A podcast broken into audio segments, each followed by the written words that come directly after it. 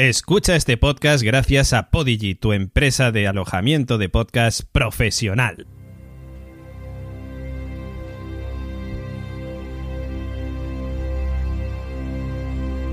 Radio Invernalia.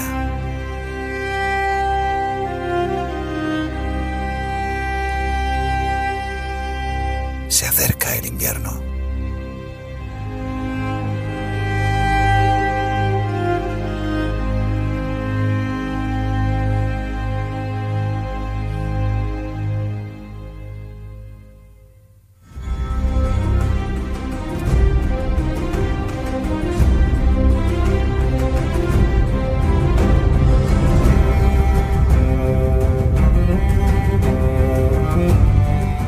Bienvenidos a Radio Invernalia, el podcast de Juego de Tronos en español, donde semana tras semana realizamos el camino hacia la temporada final.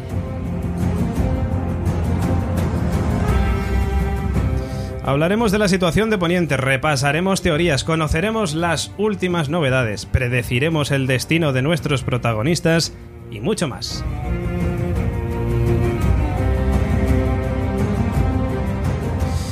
Y ya solo nos queda una última parada antes de poder comentar el primer capítulo de la octava temporada, por lo que ya nos hemos encontrado con nuestro equipo, Gemma Lannister Ayats, Nico Baratheon Frasquet, el maestre señor Oráculo, con quienes repasaremos los capítulos de esta temporada. Y hoy tenemos de invitada a nuestra compañera del podcast, el Pod Carl, con quien comentamos los capítulos de The Walking Dead, Elena Targaryen Oteo. Y por si fuera poco, tres grandes casas nos apoyan. Los Podigy, una casa más allá del muro pirenaico, concretamente del país llamado Alemania. Podigy, la web de alojamiento de podcast profesional, desembarca en España de la mano de la Factoría La Constante a través de este podcast. Si el podcasting es parte de tu vida, ya sabes dónde tienes que alojar tus podcasts. Pero además otras dos grandes casas nos suministran. Pero ahora os lo cuento. Pues la noche es oscura y alberga spoilers.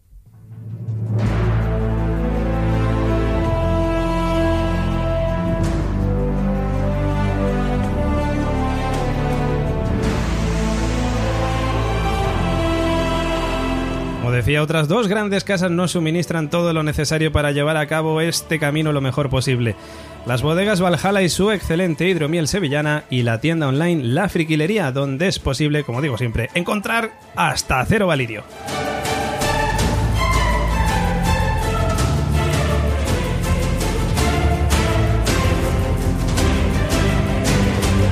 Soy David Muley y os acompañaré en este camino a la temporada final. ¡Empezamos!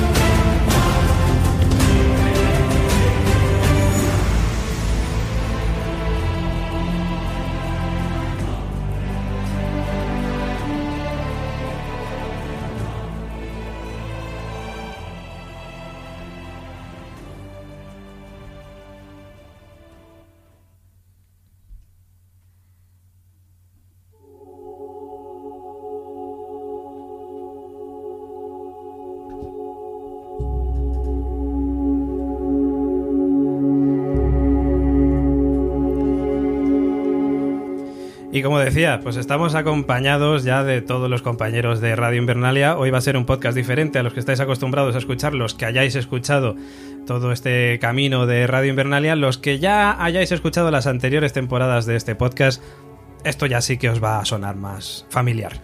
Gemma Lannister, Ayats, ¿qué tal? ¿Cómo estamos? Muy bien, más que Lannister me defino como una salvaje, alguien de más allá del muro y que vive un poco apartado de este gran Westeros. Sí, sí, no, no, no. Eh, ya veremos, también te digo. Lo Ya que veremos. lo- ya veremos lo que pasará. Solamente una persona en esta mesa sabe qué va a pasar. Y no soy yo. Y no eres tú, efectivamente. También nos acompaña Nico Baratheon Frasquet. ¿Qué tal? ¿Cómo estamos? ¿Qué tal? Pues encantado de, de estar aquí con vosotros. Te sale la voz, soy ¿Has visto? No, Porque me encantado serio, de ¿no? con vosotros. Estoy haciendo el gilipollas, pues hoy, hoy me, pongo, hoy me pongo serio, pues si no... Pues bienvenido Muchas a gracias. su casa. Tu- mi casa es la tuya. Maestre, señor Oráculo, señor de Luz, ¿cómo estamos? Estoy muy bien porque me gusta mucho este tema que has elegido. Efectivamente, El, sac- Melisandre. el sacrificio de Melisandre. Efectivamente, un tema del es, señor. es de algo que va a ocurrir. Sí, es- efectivamente. Un tema de JL Román. No sé si le Me suena. suena, me suena. Le suena, ¿verdad? Sí, sí, sí. Es un compositor bastante conocido, cono- conocido y que a usted le sonará mucho. También tenemos con nosotros, por cierto, a eh, nuestra amiga Elena Oteo. Oreo. Oreo. Oreo. Hoy ha salido la de Oreo. ¿Qué tal. Elena? ¿Cómo estamos? Bien, bien, muchas gracias. Es la primera vez que me escucho. Elena Targaryen Oreo. es verdad.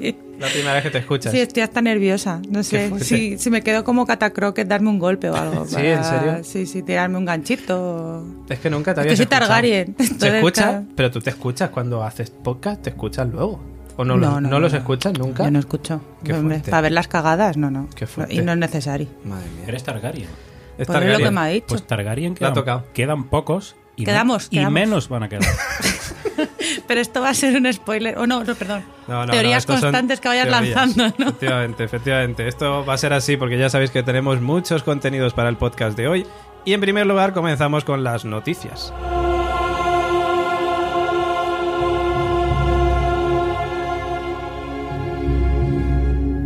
La primera de ellas eh, nos habla sobre eh, este final de Juego de Tronos, que ya sabéis que está cada vez más cercano, sí, ya lo sabemos. Pero no hay que estar triste. ¿Por qué? Porque HBO acaba de presentar el Game of Thrones Studio Tour, que abrirá sus puertas en Irlanda del Norte en 2020. Estará situado en Linen Mill Studios en Bandbridge, en mi inglés eh, mat- matemático y de Cambridge que yo tengo, el lugar donde se rodaron muchas de las escenas más recordadas de la serie. Se trata de una muestra interactiva de los siete reinos de Poniente que acogerá un compendio de imágenes impresionantes, conjuntos cautivadores, accesorios, trajes originales, estudios de grabación y otros eh, elementos eh, de cada una de las temporadas de Juego de Tronos, incluyendo también esta última. La experiencia que abarca 10.000 metros cuadrados forma parte de una serie de proyectos que HBO ha anunciado bajo el título de Game of Thrones Legacy.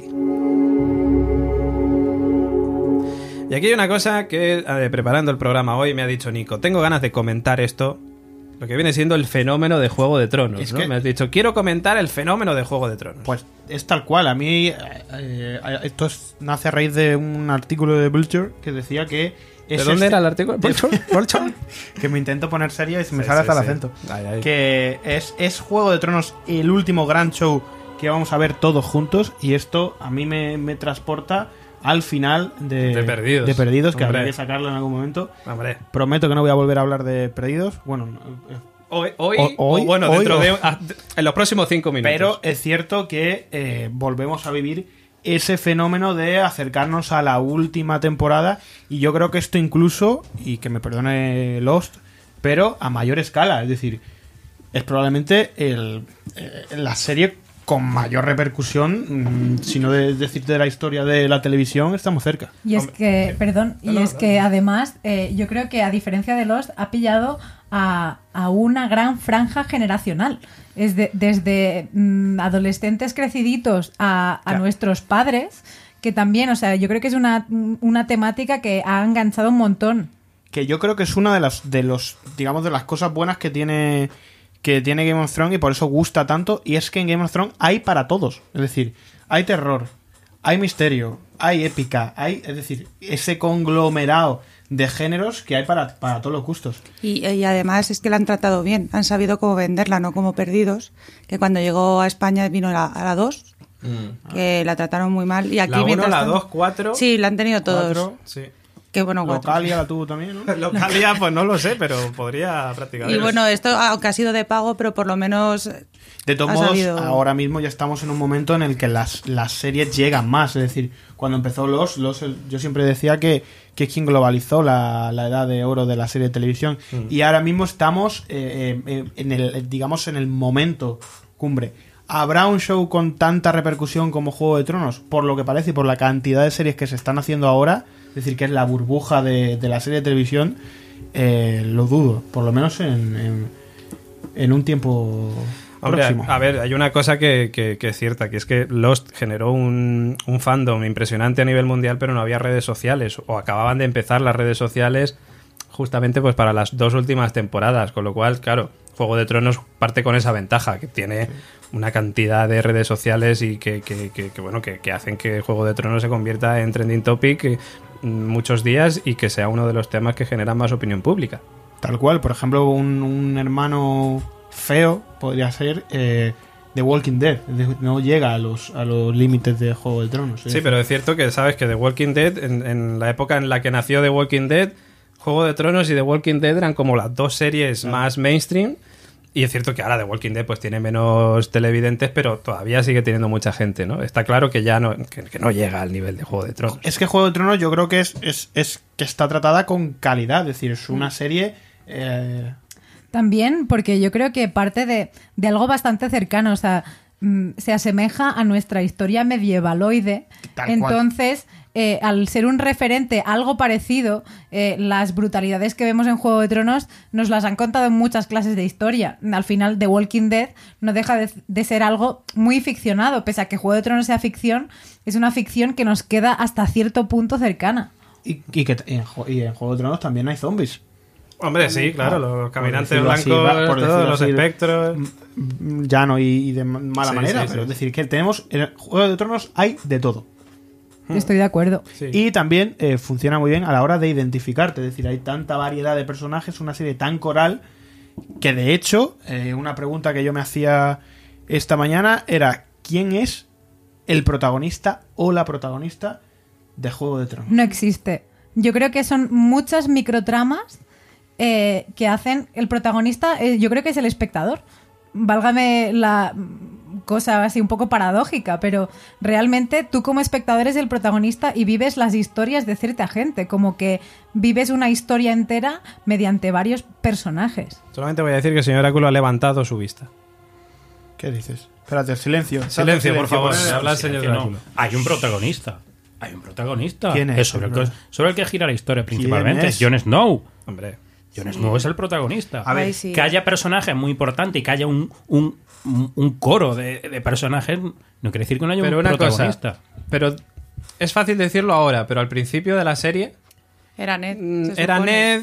Eh, Luego no era muy coral. Es cierto que ha ido desarrollándose la historia Puede hacia ser, que John sea claro, prota. Claro. Pero no ha sido así siempre. de claro. todos modos, eh, por contradeciros, A ver. Novo, Ajá. la voz de Galicia, La voz de Galicia. preguntaron Saludo, quién es el verdadero protagonista de Juego de Tronos. El señor Oráculo. Y dicen, las matemáticas despejan la duda. Tyrion es el que más sale. En los libros. En los libros. Pero cinematográficamente, Nico, la definición de personaje como tal Sí. Eh, tú cómo, es decir, tú cómo lo verías, porque claro, o sea, de a nivel de espectador, el, el señor Oráculo dice, ostras, es que es John porque tal, Claro. pero a nivel cinematográfico, como descripción de personaje o de tal, Hombres. A ver. Yo diría. Hemos tocado hueso. Claro, hemos tocado ahí, ¿no? ha Hemos habido- tocado Las hueso. preguntas. Incómodas, preguntas incómodas. Al showrunner. Yo os voy a contar. A nivel matemático, este artículo daba la solución, ¿no? A nivel de, de quién sale, quién. el- según las matemáticas. Los tres protagonistas indiscutibles de Juego de Tronos Tyrion. son Tyrion Snow. Lannister, Jon Snow y Sansa Stark. Y Sansa Stark. Y Sansa ¿Y Stark Daenerys? sorprendente. Estos son los tres. Ah, fuerte. te- ah, matemática. Según las matemáticas, ¿vale? Ajá. Este artículo es verdad que es de 2017. A lo mejor en la Bueno, a ver, de todas maneras, en 2017 no había. No hubo temporada. no había, con no lo había cual- Twitter. Pero. Bueno, no, 2017 sí hubo temporada, ¿no? Eh, fue en 2010. Acabó de- Creo que sí. Donde no ha habido ha sido en do- 2017, No, en 2017 no hubo. Sí, en verano, ¿no? No, fue en 2017 2016. No, este verano sí el 2018. Dios mío de mi vida, ya no Hostia. sabemos ni sabe qué- ni qué año es. No ¿no? sabemos, no o sea, no sabe ni qué año Radio me voy a Invernalia. contar a los Juegos de Tronos. El podcast es. de Vamos a ver, Juego vamos de a ver. Tronos. 2017. David, yo, No yo- David, yo quiero hilar, 2017. yo quiero hilar. No me habéis dejado responder. Bueno, responde, Responde. Responde, Me- responde. Me voy a, meter a, me voy a Responde. pegar aquí a dar hostias. Responde, ¿eh? responde. A poner denuncias, a poner denuncias. Que no, escúchame. eh, eso, eso es a nivel de matemáticas. Yo diría que los dos protagonistas, ya por el, por el título también de, de, Sí, sí. de las novelas, Daenerys, canción de. Exactamente, canción de hielo y fuego. Es decir, Daenerys y Jon Snow. Bueno, y ahora yo te voy a decir más. Venga, que es que tú sabes que yo estoy Pero deseando cada vez, que habla, cada vez que habla es un silencio. 2017 sí hubo temporada, Sí, que fue cuando estrenaron Vale. la séptima. David, ¿tú quién pensabas que era el protagonista en la primera temporada? Ned, ¿Cómo terminó? muerto. Ahora, ¿quiénes son los protagonistas, según Nico? Son Hilando. matemáticas, son matemáticas. Tiene esa estructura. San Martín, yo creo que se pone sus ecuaciones y sus escamas y dice, este igual Pero, una pero estructura aquí, matemática. aquí hay un conflicto. ¿Qué conflicto Hay un conflicto. eh, porque el señor Oráculo la semana, la semana pasada. No, no, no, no, no, no. No voy a adelantarme. Lo voy a decir esta semana. No quiero hacer spoilers de Radio Invernalia. Luego comentaremos más cositas. Pero de- estos, son- de estos son los cebos, están muy bien. ¿El qué? Los cebos. Ah, los cebos, Claro, por Lo supuesto. inventó, aquí hay tomate Aquí y hay que tomate, usarlo. y hay, hay que usarlo, por supuesto, por supuesto. ¿Vale? Eh, sí, sí, sí, sí. sí. Qué maravilla grabar yo- con todos juntos. Esto es maravilloso. Sin, sin conversación, me están mirando, pero no tengo nada que decir. No, no, no, te miro porque me gusta que estemos todos juntos aquí grabando un Yo tengo podcast que no suele ser decir habitual. que el Betis ganó el otro día. El Betis ganó. Ah, sí, es verdad. Que Matemáticamente. me dieron muchos ¿no? puntos en el Fumondo. Eh, vamos con más cosas, ¿no? Si os parece. Vamos Hombre, con más ¿de cositas. Juego de Tronos o de otra cosa? De Juego de Tronos, Vale. yo creo, ¿no? O, o hablamos de The Walking No, The Walking Dead no. De The todos Walking modos, Dead ya otra Rápidamente, la voz del pueblo. Ajá. Unai dice: Es que Juego de Tronos es la mejor de la historia, pero juega en otra liga. Pero juegan otra Eso liga. el pero eh, no entiendo muy bien. Si Bueno, la no sé si- la historia juega en otra liga. Unai, eh, expláyate. Las explícanos. frases empiezan después del pero. Entonces, la única frase es juega en otra liga. Juega en Es otra correcto, liga. también tiene muchos billetes. Es decir, tiene muchos billetillos. Unai. Unai. O Juego de No, Tronos. Hombre, Ah, vale. también hay que Yo decir, cartera también hay que decir que el piloto, piloto de Juego de Tronos como tal, fue tirado atrás por la cadena. claro, claro, es claro. decir, que se rehizo un piloto porque Sí, sí. no valía una mierda. Entonces, mm, ojo, porque aparte de, de dinero, No valía. también Estaba lo- fatal el piloto, ¿no? Como un horror, dicen que era un Se horror. caían los Sí. decorados. Pues dicen que prácticamente, que era El- esto, eso para, para un pérrimo, decían el, que era, que tuvieron que volver a grabarlo todo. claro, tenía un casting distinto, era todo, totalmente todo distinto. Y, después de, yo creo que ahí jugaron muchos factores, aparte, el dinero, el marketing. Yo creo que ahí hubo una estrategia muy buena de decir, la idea mola, la idea gusta, pero rehazlo. De, de todos modos, es decir, esto viene también, hay que decirlo, eh, el Juego de Tronos, el apostar HBO apuesta por Juego de Tronos, también porque hubo una época en la que eh, ya en una, fue una saga de, de cine en la que el Señor de los Anillos, salvando Claro. las distancias, lo petó. Sí. Es decir, entonces es- esta apuesta, digamos, es como vamos a hacer el Señor de los Anillos En televisión. De hecho, el actor que pensaba David que era protagonista, yo creo que no fue elegido al azar. No, ¿Cuál? Ned Stark. Ah, Claro. Ned Stark. Que Sacado- tuvo el mismo de- final, spoilers aparte. Efectivamente. Pobre zombie. Tiempo han tenido, tiempo han tenido. Por también hablar, también, porque he, he- he dicho Unai, también hay Lápice Raw, Sí. eh, que es un nombre estupendo. Estamos hablando de nuestros Patreons que nos ven y escuchan perdón, en directo. eh, podéis haceros Patreon para comentar aquí. Tranquilo, ya llegaremos a esa parte, Bueno, pero ahora pues, por mismo. si acaso, Patreons ahora mismo no digo nada. Están escuchándonos y viéndonos en directo. Juego de Tronos está sobrevalorada. Pues nada, pues, pues muy, muy bien. Ta- Pues Hay no. mucha gente que lo dice Todo, también, ¿no? ¿eh? Mira, cualquier serie que tenga éxito va, pues se puede comentar eso. Claro. Porque parece que solo si una cosa es buena y, y la ven solo unos cuantos culturetas, o a lo mejor parece que, parece que la calidad solo reside en eso. Sin embargo, cuando se hace muy popular, ya "Ah, esto lo ve todo. No, pero mundo, cuando se hace muy popular siempre están las dos, hamburguesa". verti- las dos vertientes, ¿no? Las dos vertientes siempre. o, o la gente que la defiende mucho o la gente que no le gusta. Pues, pues ya está, es muy respetable. Pero para ser sobrevalorada tienes que ser mainstream. Claro. Porque una Claro. serie mm, que no ve mucha gente no puede ser sobrevalorada. Mm, o, o- Puede o so- que no tenga puede grandes calificaciones. sobrevalorarse, puede sobrevalorarse algo que no ve mucha gente. Claro, o que si tiene muy buenas calificaciones, sí, pero si las calificaciones son normalitas, pues no puede ser sobrevalorado. Pues en este caso tenemos a Juego de Tronos, que es una serie que ve todo el mundo, que tiene unas valoraciones muy buenas y por eso Pero puede que hay- ser sobrevalorada o no. Pero que hay mucha gente que solo la califica de sobrevalorada cuando se hace muy popular. Claro. A eso es a lo que me refiero. Pero es que si no, no. No, pero sí que hay gente que dice que es sobrevalorada desde la primera temporada. Por lo menos yo sí conozco a gente.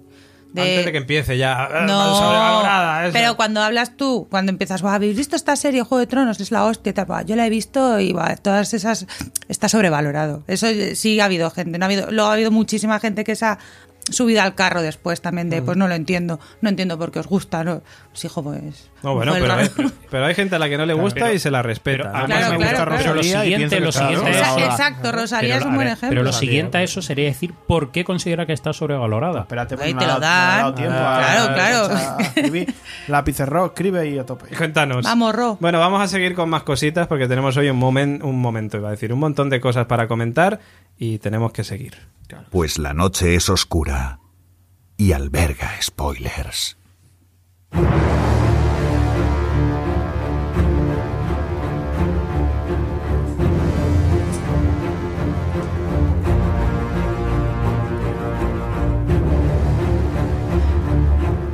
Bueno, uno de los temas que quería comentar y que llevamos haciendo estas eh, últimas semanas es la situación de los personajes, ¿vale? Y me he guardado estos dos porque creo que son de esos personajes que a, a simple vista pueden parecer inofensivos y es muy posible que no tengan, digamos, un protagonismo excesivo en los seis capítulos que nos quedan de Juego de Tronos, pero lo que, lo que conllevan o las digamos lo- los daños colaterales que puedan provocar sí que creo que pueden ser interesantes. Y es que eh, confirmaban que hay dos personajes que van a aparecer en esta en este primer capítulo de la última temporada de Juego de Tronos como son Edmund Tully y Robin Arryn vale que al principio pueden ser pues dos personajes que pues tampoco son protagonistas ni nada por el estilo pero tienen detrás eh, cosillas interesantes Edmund Tully, después de ser liberado por Jaime, ayudó a los Lannister y los Frey a tomar aguas dulces, y con los Frey caídos y los Lannister a otras cosas, entendemos que Edmund ha recuperado el poder de su hogar. Y por otro lado tenemos a Robin Arryn, que ahora que Meñique ha muerto, pues ¿qué va a hacer este señor del nido de águilas? Recordamos que Robin es el señor del nido de águilas. ¿Se va a dejar llevar por los consejos de John Roy y se apoyará la lucha contra los muertos? ¿O tratará de vengar la muerte de Meñique? Y estos los pongo, básicamente estos dos personajes los saco a colación en el podcast porque mm, ambos manejan dos ejércitos, bueno, uno de ellos bastante poderoso como es el de los señores del Valle, que es el del que maneja Robin Arryn, y los Tully o los Tali, mm, no sé si tendrán algo que decir. Yo me encomiendo al eh, señor Oráculo y bueno, y a vosotros también, por si, por si queréis opinar sobre este aspecto. En mi opinión, y yo creo que va a ser la de todos. Robin, este niño que desde el primer día que lo vimos di- dijimos, este tiene una hostia. Oh, totalmente. Y no sé si va a morir, pero lo merece en cualquier caso. Pero va a aparecer. Es como... Pero- sí, o sea, aparecer, sí, aparecer, pero Hombre, claro. eh, en algún momento yo creo que Sí, sí. sí, sí. O sea, te tienen que hacer algún tipo de despedida a estos personajes ¿no? y que no se quede la serie diciendo, ¿y este dónde ha ido? No, no, está- est- están confirmados que van a aparecer en el primer capítulo. Ah, pues ya está. Están en IMBD, sale yo, ahí, van yo a no salir. le daría. O sea, en un primer capítulo que tienen que meter tantas cosas, va a salir, pero no va a ser nada fundamental, porque hay cosas muy importantes que hay que contar en pocos episodios. De todas maneras, a ver, a lo No que van, a, voy- no van a abrir una trama y un conflicto con este personaje. No, no, no, no, no, pero lo que yo voy es manejan un ejército bastante Robin Sí. maneja un ejército muy grande, Sí, que es sí, el de los señores del Valle. ¿Qué pasa con los señores del Valle? ¿Van a apoyar a John? Yo entiendo que sí. ¿a qué ¿O Robin apoyar? va a decir, han matado a mi tío? Pero qué tío, pero si era un cabrón el Benji. Ya, bueno, pero Robin no lo sabía. Pero Robin lo estaba comiendo de su mano. No, no creo, no creo. Bueno, Ese pero niño apoyará, va a morir, o sea, tiene que morir de pero alguna manera. apo- apoyará a John porque está pero sí, yo entiendo que apoyará a John. A ver, de todas maneras, eh, siempre en esta serie, y yo creo que el personaje de Arya nos da mucho juego porque Arya puede ser nadie o puede ser todo el mundo. Entonces, a ojos de Arryn, de este niño, puede que... mm, Que si dan problemas se lo cargue y se haga pasar no, por él. al revés. Es decir, porque Meñique puede haber muerto a ojos de todos los que estaban ahí reunidos, pero a ojos de este niño... Hombre, pero a ver, estaba John Royce, que es el, digamos, el lugarteniente, digamos, o el que comanda Pero- los ejércitos, que se le ver, habrá pero. Vamos a ver. David, en cualquier caso, cualquier caso. Tuvo un juicio y en ese juicio se le acusó precisamente de haber matado a su madre, que le daba de la teta cuando ya era el chiquillo tenía casi Ya los tenía huevos que negros, salir como, como la dicen. teta, ya tenía que salir. Entonces, en el momento que le diga, mira, este tío fue el que mató a tu madre, sí, la que te daba de mamar cuando tenías 10 años, pues esa. ¿Tú crees que, tú- que- que- No va a dudar y no va, va a dudar, no va a dudar? O sea, va a apoyar a John y a Daenerys y todo de puta madre. Muy bien. ¿Y los Tali qué pasa? Edmund Tali, ¿qué pasa con el primo de Catelyn? ¿Se va a apuntar a la fiesta o se va a quedar ahí en Ese está agua confirmado dulce? también, me has dicho que Va a salir también en el siguiente capítulo. Eh, pues sí, yo supongo que se apuntará a la fiesta como uno más y otro que seguramente morirá también. Tiene- sí, bueno, tiene toda la pinta. Hombre, Pero- ese se supone que Aria se va, tendrá que vengarse, ¿no? Porque él también eh, fue la boda roja. Pero fu- ya, pero él en la boda roja no hizo nada. O sea, es Ya, decir, pero estaba. pero no, Ya. o sea, él lo secuestraron. Después, realmente, los de la boda roja fueron los Frey y los Lannister. Ya, bueno, también. Claro. Ya. Es que no sé qué hacer con ese yo, personaje, yo sinceramente. tengo ganas de ver es la reacción de Bran, o sea, la reunión de Bran con el que lo empujó. Con Jamie. Con. Jamie. Bueno, Hostia, pero, es que es otro Bran, ojo, Claro, es que ya no es ojo. Bran. Ah, Es vale, que ya no es es Bran, verdad. ahora es seriote Bran, Claro. ¿sabes? Sí, sí, sí, sí, Ahora es el cuervo de tres ojos, con lo cual. pues, Hombre, probablemente le dirá alguna frasecita o no, siquiera. Mm, a lo mejor el primer sorprendido será, será Ja- Jamie. será Jamie, sí. Sí, yo creo que va a ser más Jamie el sorprendido que, que el propio Bran. Pero bueno, tenemos a Nico mientras tanto haciendo vídeos del señor De Oráculo. hecho, Está haciendo em, sombras chinescas. nuestros, chinescas. nuestros oyentes comentan que antes hablábamos de, de nuestro podcast también, el podcast de, de, de Walking Walking, Dead. Dead. Y dicen que Robin Arryn es el rambito de Game of Thrones. Sí, sí, tiene muchas papeletas, sí. Nosotros antes, Elena y yo, especulábamos con que Bran tendría que haber sido el, El rambito, rambito de, de- de The Walk- Lo de tenía todo, juventud. Cuidado con los spoilers, ¿eh? Lo tenía todo, pero... No, no, no, no, tranquilo. Pero no, no, no, Bran no es. ¿Qué le No, porque ha pasado a otro nivel. Hombre, por supuesto. Ahora Bran es- Ahora es un ser superior, claramente, claramente. Bueno, llegamos a una de las partes que más os gustan y es la de los sorteos. Por cortesía de la friquilería, la semana pasada sorteábamos una botella de vino de Rioja, Mano del Rey y el broche de Tyrion Lannister, de Mano de la Reina en este caso. En nuestro Twitter, arroba la constante 1. Debías retuitear y decirnos con qué amigo y qué personaje de Juego de Tronos te tomarías una buena copa de vino. Y el ganador es, por cierto, hay que decir que ahí ha participado un montón de gente. Muchísimas gracias a todos los que habéis participado. Pero el ganador es. Con la musiquita esta para darle más emoción. Javier López Nieto. Que dice, aunque no bebo ni gota de alcohol, no lo he probado siquiera, nada, cero, ni un sorbo a una cerveza o vino, bien que me iría con mi eh, Elena Barcelona y con Tyrion Lannister a pasar un buen rato charlando de sus andanzas por Poniente, de sus viajes al sur y de cómo subir al muro. Así que a nuestro amigo Javier López Nieto, pues le indicamos que nos escriba un mensaje privado por Instagram, ay, por Instagram, por Twitter, O por donde quiera. Correo postal. por quiera. Twitter, por Twitter y que nos mande sus datos para que la friquilería le haga llegar esa botella de vino Rioja Mano del Rey y ese broche de Tyrion Lannister.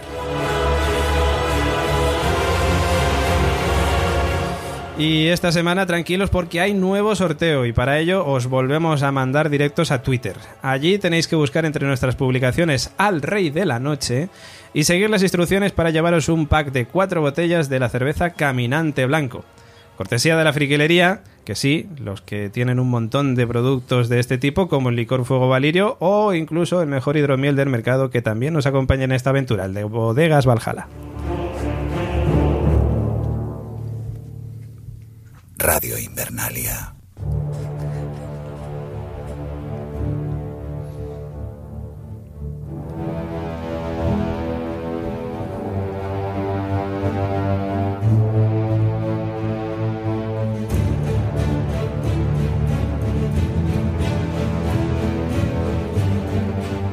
Bueno, llegamos a una de las partes que más os gustan y en concreto que también más le gusta a nuestro querido señor Oráculo, porque es la parte de las teorías.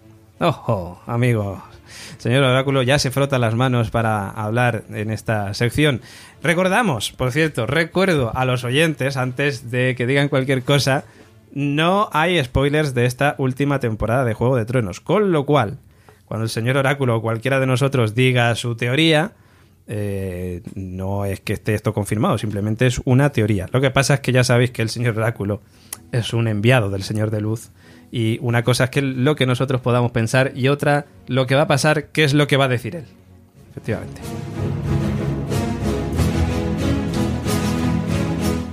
Bueno, señor Oráculo y bueno, y también compañeros, por supuesto, pero señor Oráculo ya sabemos que, que este es su momento, es como Hemos venido para hacer bulto. Yo, yo quiero- bulto. yo- no, yo quiero que habléis vosotros y Claro. luego ir o- os corrijo. Ah, Claro, vale, vale, claro. vale. Muy bien. Bueno, a ver, la, una de, o sea, nos hemos dejado muchas teorías. De hecho, vamos a comentar algunas que nos han dicho nuestros oyentes, que nos han escrito nuestros oyentes a través de nuestra página, en concreto en iVoox, que nos han dejado comentarios allí. Eh, pero la primera de las teorías que tenemos pendiente, recordamos, el que no haya escuchado el podcast de la semana pasada, pues que lo haga, porque también comentamos unas cuantas teorías allí. La primera de esas teorías nos habla de otro clásico eh, yo creo, más relacionada con los libros que con la serie, aunque en la serie también se ha mencionado de otra manera. Y es la teoría sobre la leyenda del Azor Ahai, el príncipe que fue prometido. Bueno, a ver, voy a explicar un potito. Un, po- un potito no, un poquito. Potito. Se trata de una figura mesiánica que durante la larga noche, cuando se hizo una oscuridad sin fin en Poniente, pudo vencer a los otros en la batalla por el amanecer. Para poder desempeñar esta tarea, utilizó una espada portadora de luz que para ser forjada requiso del sacrificio de Nisa Nisa, o lo que es lo mismo, la gran esposa y gran amor de Azor Ahai. Esta profecía especifica que la reencarnación del príncipe que fue prometido ha de tener sangre Targaryen y que a priori arroja dos candidatos. Jon Nieve, también conocido, como ya sabéis, como Aegon Targaryen, o Daenerys. Las más crueles especulaciones vaticinan que uno de los dos morirá en pos de la salvación de la humanidad, tal y como ocurrió en el caso del Azor Ahai. En fin, Ahí tenemos la teoría de la leyenda del Azor Ahai, el príncipe que fue prometido. El señor Oráculo se pone serio, además, le estoy viendo la cara, se ha puesto muy serio. No, yo te iba a preguntar que esto ha salido de la serie hasta qué punto. O sea, que de, En esto, la- de esto en la serie concretamente, ¿qué detalles han dado? En la serie, eh, justamente la mujer de Sam, eh, cuando está la, en Antigua con él, está leyendo y en uno de los documentos que está leyendo eh, cuenta la leyenda de Azor Ahai y, y lo que hicieron la gente que tiene muchas habilidades mm, bien tecnológicas eh, hizo un zoom de pantalla y copiaron exactamente lo que decía el, el texto y el manuscrito pues cuenta casi literalmente el texto de de la Ahai libro, dentro de- los libros del texto de R.R. Martin. Eh, se me ha olvidado una cosa, que es que si estamos hablando de teorías, esta sección tiene que ir con su sintonía.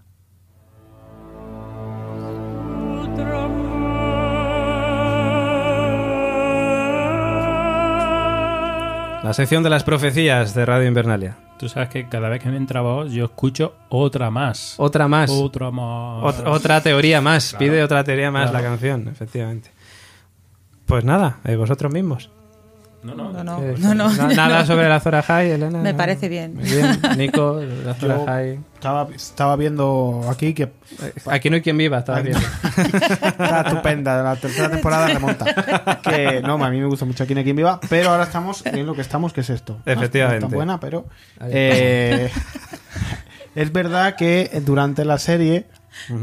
Parece que venía a hacer chistes de mierda. Hombre, a ver, Nico, hay que recuperar ahí la parte constante, parte ¿no? La constante. constante. ahí, ahí. que, que es verdad que en HBO esta, esta historia había pasado completamente desapercibida o no había Sí. tiene relevancia, pero eh, HBO publica una foto en Instagram donde aparece eh, uno de los personajes de Juego de Tronos leyendo esta teoría. ¿Esto lo habéis dicho ya? O está... Lo acaba de comentar Gemma. Correcto. Sí. Hola, Es que buen- yo buenas como- noches, Nico. Yo soy como Leco. Yo soy Era, como Leco. era para confirmar Era lo para que decía confirmar, Gemma. exacto. es el es eco que de la voz del pueblo. A ver, es que escúchame, yo sabía que a Gemma, cuando lo ha dicho bajito, a lo mejor no lo habíais entendido. Digo, lo voy a. Claro. Me- No es que estaba leyendo, perdonadme. Que Pero, estaba... perfecto. Me- no, no, estabas culturizando. Me parece bien porque yo también me he tenido que docu- documentar porque ¿Documentar? do- documentar eh, yo no tengo ni idea de, de acerca de esta teoría ni después de mi intervención en la temporada anterior acerca de la mm, compañía dorada me abstendré de confirmar o vaticinar datos. Que, No me acordaba de eso. Sí, sí, sí. que se puedan alejar de la, de la realidad. La cruz pero de mm, creo que no puede aparecer y son cosas que ya hemos ido viendo. Quiero decir una espada flameante no es nada nuevo en esta serie Es, Yo- ver- No, es verdad. Gemma, es, es como la Lidia Lozano de este programa. Como la Lidia. No me había dado cuenta, es verdad. Es que su cara es como de, hostia. Es como Sí, la sí, Lidia sí, sí, Lozano. La Lidia Lozano, está flipando. Bueno, eh, vamos a, A- acudir a un Sí, experto. sí, vamos a- es que comentar cualquier cosa para que te diga que no, pues mira, Claro, prefiero claro, es que-. Nos Mi primer nos programa, claro. bueno, vamos, Vamos Venga, a ver. tenemos la cena lista. Eh, Si detalles como este, por esta regla de tres que decimos de la serie, si esto cosas salieran más, quizás, pero no veo yo. Espérate, te explico. La regla de tres significa que cuando un elemento aparece dos Irrelevante veces y así, que parece que irrelevante. parece irrelevante y tal, y aparece dos veces que te lo muestran así como de manera sutil, Mm. como quien dice, la tercera vez que aparezca Va a ser relevante. puede ser relevante. Vale. eh, el caso es que el más parecido a este príncipe, yo creo que sería John. Vamos a ver Sí. a John hincando la espada en Daenerys. Dame tu fuerza, Hombre, Pegaso. Pues sí, no hombre, no, hombre, pues sí, sí que, a ver, teniendo en cuenta que su gran amor es Sigrid y que a esta se la ha tirado, pues básicamente pues la clavará para salvar a la humanidad. Pues La claro cla- que sí. Ya la ha clavado. Ya la ha clavado por, por- por otro lado, con garra, ahí, garra. encima con garra, garra. Eh, Eh, yo, yo tal y como se sentido. tal y como se describe la historia de Azor Ahai no no creo que ocurra en el final de la temporada. O sea, eh, con esa referencia a la espada que tiene que matar a la prometida, no, no creo que, que la mate. Azor Ahai mata a, la- a su amada para que tome ese poder la espada y demás, ¿no? Esa situación no no la veo.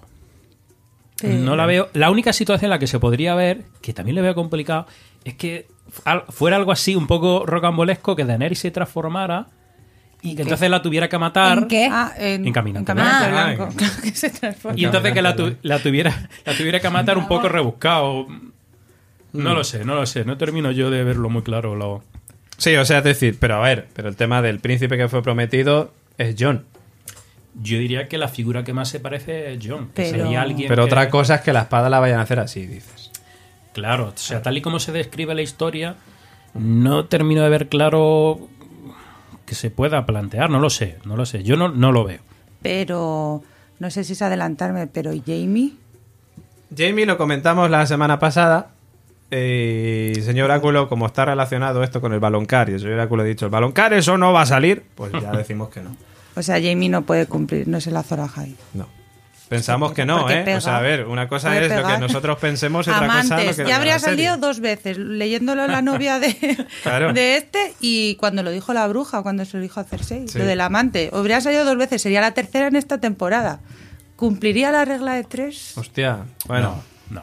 Y, y luego imagínate, Jamie, el que tira al niño, tío, el el, el- el rey del mundo, tío, al final. El, No lo veo. No lo veo yo no, tampoco. no hay ¿eh? aprobación. No. Yo tampoco Mierda. lo veo. A ver, que como digo, una cosa es lo que nosotros pensemos y otra lo que vaya a pasar. Pero es cierto que, como dice el señor Oráculo, una cosa es lo que nosotros pensemos y otra es lo que va a pasar, que es lo que diga el señor Oráculo. Claro. Luego, luego tendré frase que- la he luego- utilizado luego- hoy Luego tendré que hacer el paseo de la vergüenza final. Yo me he comprado una campana ya Hombre. para poder hacer el clink clink Shame, clink clink. vergüenza. Lo harás además en Yo dual. señalando. Shame, vergüenza. Shame. Vergüenza. Vergüenza. Shame. Shame. Vergüenza. Bueno, vamos con una de las teorías que nos cuentan nuestro... O sea, entonces quedamos en que el príncipe que fue prometido es John, pero que la historia está para hacer la espada, que es una movida que no va a salir. Básicamente. José Luis está jugando. José Luis está jugando con el móvil, está haciendo ruido. Está viendo a ver si es un libro. Está viendo... No, José Luis, es un móvil. Funciona. Ah, que tiene la campana de... José Luis, que eso es una Pero no foto. como funciona. hacemos- Tío, porque está haciendo el látigo de Zelda. no tiene sentido. No funciona, no funciona. Bueno, una teoría que nos dejan nuestros oyentes en nuestro iBox, en concreto, es de Lourdes Piqueras, que dice: Hola, yo propongo mi teoría. Yo creo que el rey de la noche es Rhaegar Targaryen, porque solo los Targaryen son los que pueden tocar a los dragones. San- Lourdes. Pero si casi no escuchas. Lourdes, ya, Lo ya has siento. visto al señor Oráculo. no, Te es que entiendo, ya la había Lourdes. leído. Gracias ya la había por leído. intentarlo, pero o sea, no. yo ya venía preparado para decir no. Ha Ya estado bien, ha estado Claro, bien el pero- intento. Está Lourdes. bien. De la misma queremos manera igual. que antes estábamos pidiendo a nuestros oyentes que justificaran por qué alguien- algo está sobrevalorado, me gustaría escuchar el por qué cree que no es Rhaegar Targaryen. ¿Y y por qué no? Pues muy sencillo. Porque ese tío que se nos mostró, eso hacía miles de años que el tío fue cuando se le esclavó la el vidriagón. O sea, de- no, no, y, y- y a Rhaegar Targaryen lo mató el, el rey gordo pegándole un mazazo. Claro. No había nacido, además, con el Por momento eso, en que que, no, crearon. que no cuadra. Y que no y que un no Targaryen no pueda tocar a un dragón, pues, pues no. lo- O sea, no se recuerdo ahora mismo ninguna escena donde No, uno Targaryen. Bueno, no. puede ser también el, el Targaryen original. O sea, el antepasado, es Ah, decir, eh, igual que está el, que el el- el Homo erectus de Ah, el claro. Homo erectus de los Targaryen. Uy, Eh, pero Aegon muy el rebuscado, Conquistador. ¿no? Uf, No, no, pero Aegon el Conquistador no, no sabes ni quién es porque estaban las pinturas rupestres ahí en la cueva. Ella dice Claro. como, como el, pri- el primer... El Homo erectus, Targaryen. o sea, el, prim- el primer Targaryen de la historia de la humanidad, Sí. ¿te refieres? Jo. Ostras, es que no sé, porque yo Que- creo que en esa época todavía no existían los Targaryen, ¿eh?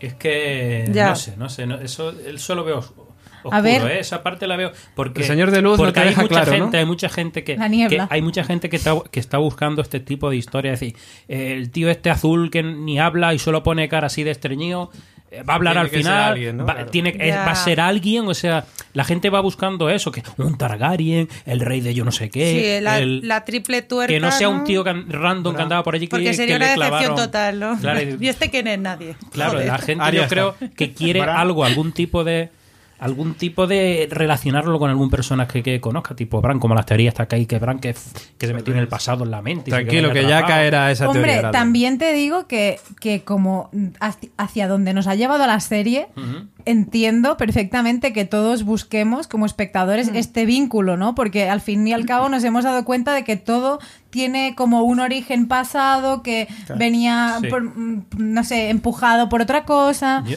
yo lo que comentaba con David es que todo el tema este de los caminantes blancos es, es, es algo que en la serie, en el contexto de, las, de la serie y de, los, y de los libros, es algo que lleva ahí mi- miles de años y, y pa- y parece que va que, viene como el invierno, la- como las estaciones, que algo que viene, se va, hacen el muro, otra vez viene Sí. y qué casualidad Juego de Tronos se ha, se ha hecho justo en el momento que lo van a derrotar. Hombre. Pues no lo sé.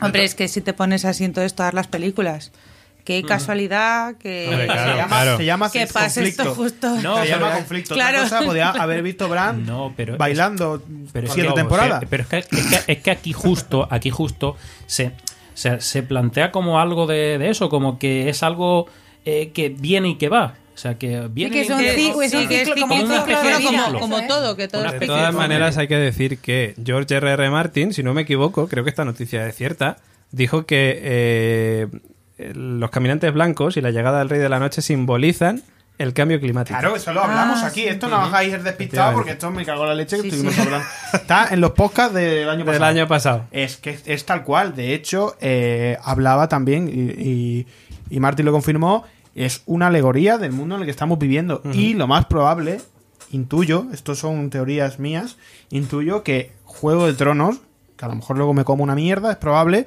pero Juego de Tronos no va a acabar bien.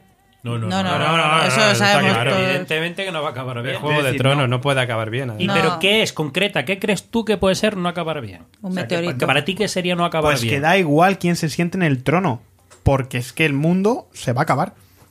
Es decir, llega un momento en el que esto se acaba. Ah. Y si es cierto que el Rey de la Noche simboliza El cambio climático. el cambio O climático. sea, es, No. es decir, que lo que, lo, o sea, lo que vienes a decir es que al final el trono es nada, sino el camino para llegar, Claro, ¿no? el, Un trono, poco. el trono son las ambiciones personales de cada uno de El ellos. trono ¿Qué- son los padres. ¿Qué pollas es el trono? Es un. Es, es Un una silla, colega, que puede ser del Ikea. que escúchame, escúchame, de verdad te lo digo, es que lo importante es ese señor Claro. que simboliza que trae el invierno con él, que trae el cambio climático, es decir, que trae los cambios en, en- en la naturaleza. Sí. Pero también Y- puede ser un personaje que eso sea reversible. Eh, también, Claro, es probable, también. claro. Es probable. Eh, y hay una cosa, volviendo otra vez a Gemma, eh, que a mí me gustaría puntualizar. Es cierto, también lo creo, que teniendo en cuenta la importancia que tiene todo el pasado de los personajes, todo lo bien conectado que está, que este señor no va a ser un figurante de- del secreto Puente Viejo. este señor tendrá alguna importancia, ya sea en las teorías que andan circulando, si es, eh, si es Bran, Bran o- que si el rey es- de la noche estamos hablando, ¿no? Sí. el rey de la noche. Es que... Es que- Perdona, por- nombre y apellido. por Nombre y apellido, Rey de la Noche. Como el ritmo. Como el ritmo de la noche, efectivamente. Lo que bailaban en Dorne. Eh, va- vamos con otra de las teorías que también nos dejan nuestros eh, amigos oyentes. Madre mía, ¿cómo estamos? Y es una que nos deja Israel, que dice, yo creo que Sansa ratificará su boda, su boda con Tyrion y reinará en Invernalia y que el trono de hierro será para Daenerys embarazada de Jon Nieve que habrá muerto al matar al Rey de la Noche. Eso es un final muy bonito. No puede ocurrir. No, pues no, O tampoco. sea, no va a ser un final en el, en el que ningún personaje, o sea, cada uno tiene, ah, pues yo creo que va a ser Daenerys la que va a quedar como es este caso. Ah, pues yo creo que va a ser John porque Daenerys yo no sé qué. Y, y cada uno tiene como su personaje, como su final casi feliz en el que alguno de ellos va a acabar en el, en el trono. Pero lo que se nos va a presentar, creo yo, es que ninguno de esos va Claro. a sentarse en el trono. Pero una cosa que remarcamos que lo que dices de ninguno se va a sentar en el trono, pero algo que dice es Sansa va a ratificar la boda con Tyrion Ah, y no, se no, van a no, quedar en ni Invernalia. mucho menos. No. Si tú ves, si tú ves, Sansa en ningún momento o sea, veía a Tyrion como una, una amenaza prácticamente. O sea, en ningún caso va a sentir esa- ese personaje ningún tipo de atracción. Y, y por otro lado, yo creo que Tyrion ya ha pasado su época de Invernalia ahora y se va a quedar en el sur y si tiene algún papel importante en un futuro va a ser en el sur. Sí, sí. Bueno, vamos con un clásico, otro clásico, como es Bran y el Rey de la Noche, la misma persona. Hola. ¿Vale? Explico un poco más. De esta manera, Bran habría sido quien hubiera vuelto loco al Rey Loco, dice esto. Así el joven habría intentado persuadir a Aerys II Targaryen de que preparara fuego valirio bajo desembarco del rey, lugar futuro al que llegarán los caminantes. Al fallar en su misión, Bran habría viajado para observar cómo se derrotaron a los caminantes en el pasado, convirtiéndose así en, tu- en su antepasado Bran el constructor, creando el muro y acuñando la frase de siempre tiene que haber un Stark en Invernalia. Finalmente, el también cambia pieles viajaría una tercera vez para tratar de evitar el nacimiento de los caminantes blancos. Para ello usaría esta habilidad para introducirse en el cuerpo del hombre que se convertiría en el rey de la noche para prevenir a los hijos del bosque de que no los crearan. También fallaría en esta tarea y sería convertido de la misma forma que mostraba su flashback de la quinta temporada, quedando después atrapado en el tiempo tras tanto viaje en el pasado. Hoy tenemos que decir que Elena y yo hemos comentado muchas veces el viaje de Bran, quedándose, que hemos pensado que al final lo que se mete es en el cuerpo de, de, de Rob Snyder, ¿no? En, la este película. cuerpo no es el Este mío. cuerpo no es el mío. Y que. Bran tendría que dar clases de pues lo que es alicatado, Alicatado. alicatado, para la segunda vez que la caga. La primera es la de joder Bran, la primera te la perdonamos, no has hecho el fuego a Valirio, le has vuelto loco al tío, bueno, no Eh, pasa nada. alicata La muro. segunda voy a alicatar bien el muro. Tampoco. Joder Bran, tío, te has dejado algo y aquí ha llegado el dragón. Esta no te la me cago en la leche. Pues voy a la tercera, voy a decirles que no me hagan. Joder Bran, te has vuelto a equivocar. Es que Bran la Y cagaría claro, siempre, es que porque- claro, está el más bonsido ahí, Bran, tío, ya. Ya te voy a dejar en el cuerpo de esta quinceañera. y- Yo, antes de que empecéis a decir si lo veis o no lo veis, quiero preguntar, ¿dónde están los niños? O sea, ¿quedan niños del bosque? Hemos visto No se unos sabe. cuantos más allá del Y- muro, y los pero pocos que hemos visto acabaron mal. acabaron mal. Sí. Claro, los que hemos visto acabaron mal. ¿Quedan algunos? Porque creo que puede ser muy clave para ver cómo se desarrolla esta historia. Porque si, si hemos visto Claro. que son los que lanzan las bolas mágicas que protegen y a su vez son los creadores de, de lo de que es Noche. el Rey de la Noche, Los si quedaran vivos o quedara alguna esencia o algo vinculado a ellos, creo que no hace falta irnos a buscar más teorías, sino que al final el origen también es cíclico y acaba donde empiezan ellos. Podría ser, me, me gusta esta teoría, ¿eh? Me Sí, gusta. Y de hecho, tiene que ver con. Yo. Bueno, es que no sé dónde lo he comentado ya, porque hemos hablado muchas veces sobre esto. Pero yo pienso que Bran va a acabar más allá del muro, como cuervo de tres ojos. Eso ya lo, de- eso Entonces, la- ya lo debatí Sí, contigo, sí, sí, No, sí. no. Pero si vienen los niños del bosque, pues puede ser una opción. Antes de darle paso al señor Áculo, Elena quería decir algo. Pues yo, eh, esta teoría, la, la de Bran, que era el, el señor de la noche, pues no me rey, gustaba, el el rey. de la noche, perdón, no me gustaba, yo decía que no, que no, pero tras leerla, aparte de bromas de los alicatados, joder, no es descabellado. O sea, lo- no lo ve, no me gustaría verlo, porque es como la, la teoría que ha dicho todo el mundo Sí, durante todo el tiempo y sería como, no, no George, no, tú que, no. y que en la serie han dejado como, como pista, es decir, cosas que sí podrían cuadrar con eso. Tú Sí, imagínate, por ejemplo, no, cuando sí. el cuervo de tres ojos lo lleva a ver cómo... Sí. ¿Por qué? Se, se hace para enseñar al espectador simplemente, o sea, dentro del contexto, del contexto de la serie, ¿por qué se le muestra a Bran esa escena?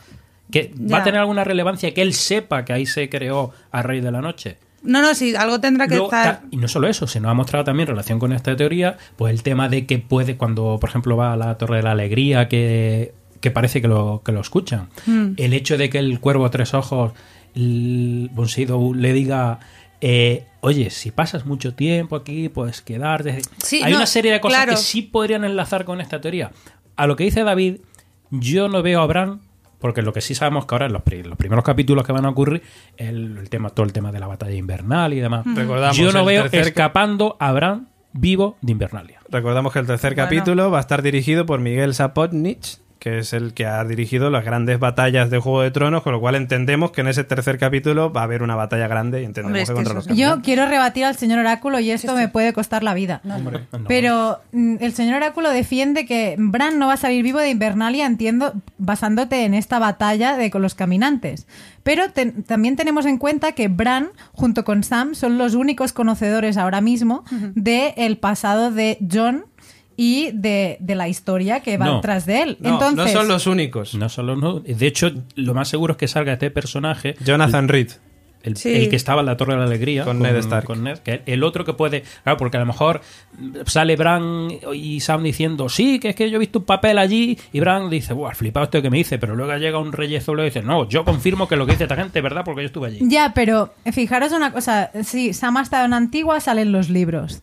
Pero como fuente fiable, dirás, bueno, en los libros mm, puede haber lo que al señor escriba le saliera de las narices. claro, pero el- Eso va- misa, ¿eh? está el testigo, que sería este que decís vosotros. Pero también yo creo que como in- impulsor, Bran todavía tiene algo que decir. Es decir, Sí, Bran, sí, claro. eh, quiero decir, el testigo de uno y el libro del otro es como de, vale, sí, te creemos, pero Bran lo ha visto. Claro, Entonces, yo creo que Bran no puede morir hasta, Hasta que, que no haya plantado la semilla. Pero es que Pero- eso yo creo que va a ser pero- muy al principio. Yo pero creo que Bran, va- Bran lo ha podido ver, pero ¿cómo, cómo te hace Bran que el resto No. lo vean? Lo dice No, y se no, lo tienen claro, que creer. Pues en la temporada Claro. anterior decía las verdades así. Llegaba y te decía, tú, Pliqui. Y es que va, va a llegar, va a ver a Joy y John. Joder, Bran, tío. Y el otro va a decir, te estás tirando a tu tía. Y así se va a quedar. No, no, pero no va a ser así. o sea, Ojalá fuera así. Claro, por no va a ser así. HBO, por favor, por favor, por Pero favor. poniéndole el toque serio, se- es que se lo va a decir. Además, como ahora está como completamente serio, o sea, o sea, ido, está ido, le va a decir, John, mm, ¿sabes que eres Targaryen? Le dirá, hermano, y el otro hermano no. ¿No?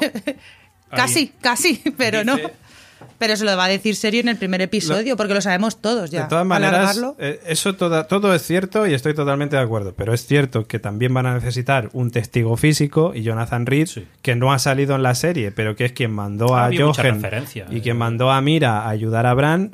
va- yo creo, estoy Que- con el oráculo, que- que va a salir y para Y confirmarlo. la relevancia de ese hombre, eh, eh, la serie es esa. o sea, ¿Y creéis que la no, relevancia se va a dar? O sea, estamos diciendo que la primera parte de la temporada. Estamos prediciendo que, que la primera parte de la temporada estará enfocada con esta batalla de los caminantes. Eh, ¿Creéis que estará mm, mezclada con esta historia del origen de John para sí, luego dar solamente importancia a lo que es la batalla de los siete reinos? ¿O mm, primero veremos caminantes blancos, solo la guerra, de- o sea, la, Mm. la batalla del norte y a posteriori ya nos centraremos en el árbol genealógico? Yo creo que va. No, eh, todo lo del tema genealógico va a salir. El primer capítulo, yo creo. El Yo creo que primero, sí. prácticamente, Sí, sí, sí, en el primer capítulo seguramente, Pero- porque va a ser donde ya se van a encontrar Claro. y no lo van a dejar para más No, tarde. y que además es que ya HBO ya lo soltó. o sea, an- A ver, se había escuchado algo de Bran, pero ya lo había soltado. En plan, que sepáis que este es el árbol genealógico. Y sacó el circulillo. Sí. Y entonces es que lo sabemos todos. O sea, no creo que sean tan tan absurdo de dejarlo para una tercer para un tercer episodio No, es alargar no ya creo. algo que, que son Claro, seis episodios es que Yo- no tienes que empezar a Yo creo condensar que va a haber dos batallas. Una el tema de los caminantes, que va a ser al principio, y luego tenemos la compañía dorada, que están dándole ahí mucha importancia, que va a haber Capitaneada por Jen Mayach. que va a ser Gemma Lannister la, parte final, quiero yo. Va a haber esas dos grandes batallas. Que al final se junte todo, una Claro. ahí de los... pero la, la- No lo la sé, primera batalla no creo que acabe en el a la mitad o sea que se quede que ganen bueno.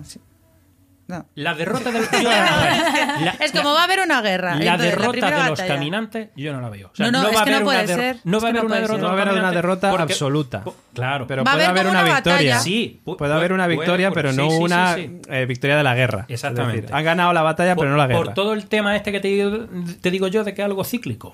Es como algo que se pelean, se esconden luego y ya vendrán más adelante otra vez. Bueno, eh, Porque dice- quedan más es que estamos en seis episodios Dice Unai, que quería leerlo antes, dice... eh, ¿Quién? El- Unai. Ah. Dice, el cuervo de tres ojos no puede terminar como el rey del trono de hierro porque Bran es mi apuesta. Eh, David también creo que tiene mucha esperanza de... Pero- No, no, no, no, yo no es que tenga esperanza. A ver, a mí Bran es mi personaje favorito. Sí, a mí me gusta mucho Bran, Alicata y estas cosas. Un señor No, pero yo no Pero lo veo este personaje como... Yo, lo voy- yo a lo que voy es el tema de las apuestas. En las, Sí. en las casas de apuestas se Sí. daba a Bran como el favorito para llegar al trono de hierro, que a mí, personalmente, pues me gustaría, sí, pero no lo veo No, para no, nada. no, no, de no. hielo a lo mejor, Por pero de hierro... yo- yo no lo veo. yo porque no lo veo. Es un, eh, es un personaje que para nada cuadraría como, como rey. O sea, él tiene el, un místico o algo así. No, de y que además él no querría tampoco. Él Él no quiere, no eso tampoco. o Pues sea, es como no yo. Tiene, no tiene Pues yo sentido. tampoco. A no ser que todo sea realmente un plan del cuervo de tres No, ojos para no. sentarse en el trono de hierro. No, no. Nico Frasquet, ¿qué tal? ¿Cómo estamos? ¿Qué tal? ¿Qué tal está quedando el podcast? Está estupendo, está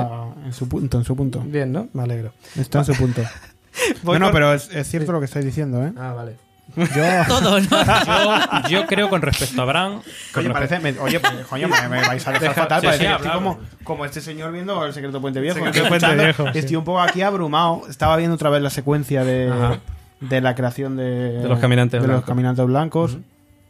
Muy bien, ¿no? Yo- bien rodada. Muy bien, muy bien. Pero insisto en la, en la poca importancia que tiene quién se siente, o para mí lo Sí, tiene, sí, sí, en sí. el trono de, No, de no, hierro. No, eso te es digo- verdad, eso es verdad. No te digo Colegas. que no, hasta cierto Sí, sí, punto. sí, sí. Bueno, yo solo digo. Es que no deja- Siempre es no, como, deja- no te digo que no, claro, porque es tu opinión de mierda, pero... Pero bueno. Es que este señor monopoliza. Pero no habías terminado ya. Yo sí, sí, no, sí, me ha- este me ha hecho la encerrona. Porque hay veces que me dejáis encerrado. Es que ya has dicho. Yo, la escena, cuando el cuervo de tres ojos le muestra cómo se creó al Rey de la Noche, se la muestra por algo. Está claro. Y vamos a descubrir por qué se la muestra en esta temporada. Muy bien. Y, y una Pero es que cosa, si no, no descubre ahora. en el caso, yo me si- sigo insistiendo en los niños del bosque porque siempre se ha pensado que Bran entraría en la cabeza del rey de la noche. ¿Y por qué no podría entrar en un Niño del bosque. en un niño del bosque y liar la parda? Y no Porque sabe cómo funciona. Claro. Yo lo que creo, y lo he Cierto, dicho muchas cierto, veces. Es decir, en- entrar, a lo, mejor, a lo mejor no se puede, como dice Gemma. Sí. Claro, en vez de entrar el rey que de la no. noche, en la que le clava, que le vuelva a tarumba y, se- y no se lo Claro, quiero decir que, que al final, si, si, si te pones en el otro Sí, sí, punto de vista, sí. es como en lugar de ser matado, soy yo. O sea, en ese, sentido, en ese sentido esa teoría fallaría. Llevas tu razón. Sería más lógico hacerlo así. Claro, que no entrar dentro que de... fuera él el que lo creara. Eh, yo de todas maneras he defendido siempre la teoría de que Bran va a controlar a un dragón. Hombre, es que... Yo lo defiendo. Que Pero yo, que que era- Bran- Para, para llevarlo a algún sitio. para ayudarles en la batalla. Pero al de el, hielo, el ¿no? dragón ya, ya tiene. No, pero podría controlar... Es que no me acuerdo. Que Puede nombre. controlar a, a- a Rhaegal al segundo. te- recordamos que Daenerys tiene a Rhaegal y a Drogon. Y yo creo que, aunque Jon se tiene que subir en Rhaegal, que lo esperamos todos, Sí, claro. Jon va a estar en la batalla ahí. En, o sea, no va a ser un combate aéreo entre Daenerys y el Rey de la ¿por qué Noche. no? Yo- sí, pero luego va a caer al suelo, no va a ser eso. Va, a haber, un- va a haber espadas pues, moviéndose y Jon va a estar abajo. Pero no es mejor que controle al, dragón de Viserion. Viserion. Pero es que yo no sé si puede controlarlo. Ya, aquí entraríamos en la teoría que si se puede meter en la cabeza del rey de la noche, podría también controlar a... a Pero cualquiera. Es que, eh, pero es que eso no lo hemos visto. Hemos visto controlando a Odor, a. Claro. Poco a poco. A verano. Pero en un caminante blanco, el rey de la noche o un dragón convertido muerto de estos, no lo sé. No. ya, es que no sé. Yo veo que más no. que va a ser Rhaegal, el dragón Yo que creo él que no. controle. Yo creo que no, que eso no. Es posible que no lo vea. Tyron. A mí me gustaría verlos. No, sí, a mí también, pero. O, o que monte Tyron. Que mo- claro, mantener el dragón ahí. A Pero ¿por, por qué no? Si en realidad hay una venga, teoría venga, que... Hay una teoría que, una yo ahí apuesto. Ya está. Perdón, Señor Elena. Oráculo. No, por favor, Elena. Estábamos haciéndote una entradilla musical, Elena, a tu comentario. Gracias, gracias. No, pero que hay otra teoría que supongo que luego comentaremos, o si no lo hago ya, Sí. que dice que Tyron es un Lannister. Ah, está, está Un ahí. Lannister, claro que lo es. Claro, porque, porque lo es, claro que lo es. Es que es, que es obvio. Por eso Tagui le odia, claro. Me gusta, es la primera vez que un me dice que- Targaryen, un Targaryen. Sí, Digo sí, Targaryen. está por aquí apuntada. Está por aquí apuntada. Entonces puede Venga, montar el hablamos, otro. hablamos de esa teoría. Venga, Tyrion Lannister es un Targaryen. Y. No. No, Pero ¿por qué no? Pero espérate, hombre, vamos a explicar un poco la teoría, a ver, para que la gente pueda decir, uy, a lo mejor sí, y luego ya dices tú, no, ¿vale? Esto se ha emitido, pero no pasa nada. A ver, yo me sé un trozo de por qué y es... Por- No, lee, lee, lee. La Vale. iba a contar así fácil, pero... Vale, es que ya tengo aquí apuntado. Perdona, perdona. Vale, por favor. resumen rápido, Trabajo de sí. guion. Tyrion Lannister, el favorito de todos, no es un Lannister, sino un Targaryen. Los argumentos a favor. Primero, la obsesión que Tyrion tiene con los dragones desde, desde niño, fijación en la que se ha hablado muchísimo, tanto en los libros como en la serie. Su obsesión llega al punto de arriesgarse en la temporada 6 a visitar la cueva donde viven los dragones. Hasta hoy, solo Daenerys, Jon y Tyrion han tocado a un dragón, lo cual podría confirmar la teoría. ¿Cómo pudo pasar esto? Se dice que el rey loco tenía una obsesión con Joanna Lannister, la madre de Tyrion, y según la teoría, el rey violó a Joanna. Eso explicaría también el odio de Tywin por Tyrion. Hay una coincidencia entre Jon, Daenerys y Tyrion que pareciera la confirmación de esta teoría. Las madres de los tres murieron al darlos a luz. Eh, tiene también argumentos en contra, como que dice que esta teoría parecía una elegante forma de llegar a la imagen, a una imagen que todos quisiéramos ver, Daenerys montando a Drogo, Jon a Rhaegal y Tyrion a Viserion. Y justo allí se desmorona. Viserion, como ya sabéis, cayó y está ahora pues siendo el, el- el dragón de- del Rey de la Noche. y ahora es parte de- del ejército de la muerte. Deja de negarlo, por favor. Vale, se- señor Oráculo, ya, ya puede decirlo, venga. No, que hay gente que dice, "Ay, la tercera cabeza del dragón es Sí. el rey de la noche. Ahora ya No. siempre Ahora es el Rey de la o sea, Noche, claro, como lo monta. A lo mejor en los libros se desarrolla eso y a lo mejor sí. En la serie no lo veo. En la serie no lo veo porque es que no hay tiempo para esa historia, no, ni para explicar eso, no, Pero no, como no que hay. no, si te lo explica ya. Lo- no, ya. Te lo he explicado explica ya. Así el en Infobae esto second. lo explica todo. Pero bueno, ahí se puede inventar lo que quiera. Incluso te digo que a lo mejor en los libros Martín Tendría desarrolla sentido. eso y, y al final es eso. Pero en la, en la serie mm, no, no lo veo. No tiene ni. O sea, no te van a decir que es un Targaryen. Y de esa manera Pero indirecta de, de verlo. pues- Pero luego con la teoría que tenía la bruja de que a, a Cersei la mataba el hermano pequeño, como le va a matar Jamie, No. el- porque el otro no es, no es Lannister, No, no, no, es no, no, Targaryen. no. Jopetas. Es que esto es frustrante. No se puede aquí. Así es que no se puede. A Cersei la mata Trae una valeriana. Ya está. Pero ¿cómo la va a matar La Arya? mata Aria. ¿Pero por qué? Porque es un... Ay, ay, ay. Va- vamos, vamos a seguir No, con las cosas. vale, es- Porque el señor Oráculo, voy a decir, Porque voy está a en su lanzar, lista, está voy en su Claro. Ah, vale, vale, vale, voy a vale, lanzar vale. Sí, otro ahí sí, gancho. vale, vale, vale. Voy a lanzar otro gancho, como decía antes Nico. El señor Oráculo tiene una teoría que va a hacer que os caigáis todos de culo. Y ojo que es una teoría que, pese a no gustarme, tiene mucha lógica. Pero la contaremos luego. Pero la contaremos Oh. luego. Eh, lo- lo- yo estoy de acuerdo con. o sea, estamos hablando de teorías de si este es el hermano de tal, pero nos olvidamos de lo básico que es, como decía el señor Oráculo, la lista de Aria. O sea, ella ha venido a este mundo, igual que hay algunos que han venido a vender su libro, ella ha venido a cumplir su, su lista. O sea, que va a la- matar a Jamie y a Cersei. Mm, a Cersei estoy convencida de que sí. Jamie no creo que y a haya Jamie yo creo que morirá por sí solo. De- Jamie muere resfriado. y Arya se pone su cara. Claro. Ya, Ahí vendría. a ver, de hecho, claro, eh, ahora mismo, eh, geográficamente tenemos. No, no. Yo, o sea, mm, Cersei está en el sur. Sí. Y Jamie ha dicho que te den. Me voy al norte, con Sí. Bron, que seguro que aparecerá ahí de escudero. Ay. Entonces, eh, estando Jamie en el norte, Jamie puede morir en el norte, de camino al sur. Quiero decir que ahora ya no están juntos como tal. ¿Por qué no Jamie y Arya se cruzan sus caminos previamente antes de llegar al sur? Porque Porque hay mucho camino ahí, ¿eh? No sé. hay, pero hay muchos viajes de norte a sur. O sea, ahora Jamie Ya. está llegando al norte. Pero es que ahora mismo tú te, es que no es que no lo sé. Es que tío, tendrían que morir todos a la vez. Pero cronológicamente voy a defender, soy la más, la más maniática con lo- el tema de los saltos temporales Sí. y de la poca fidelidad temporal.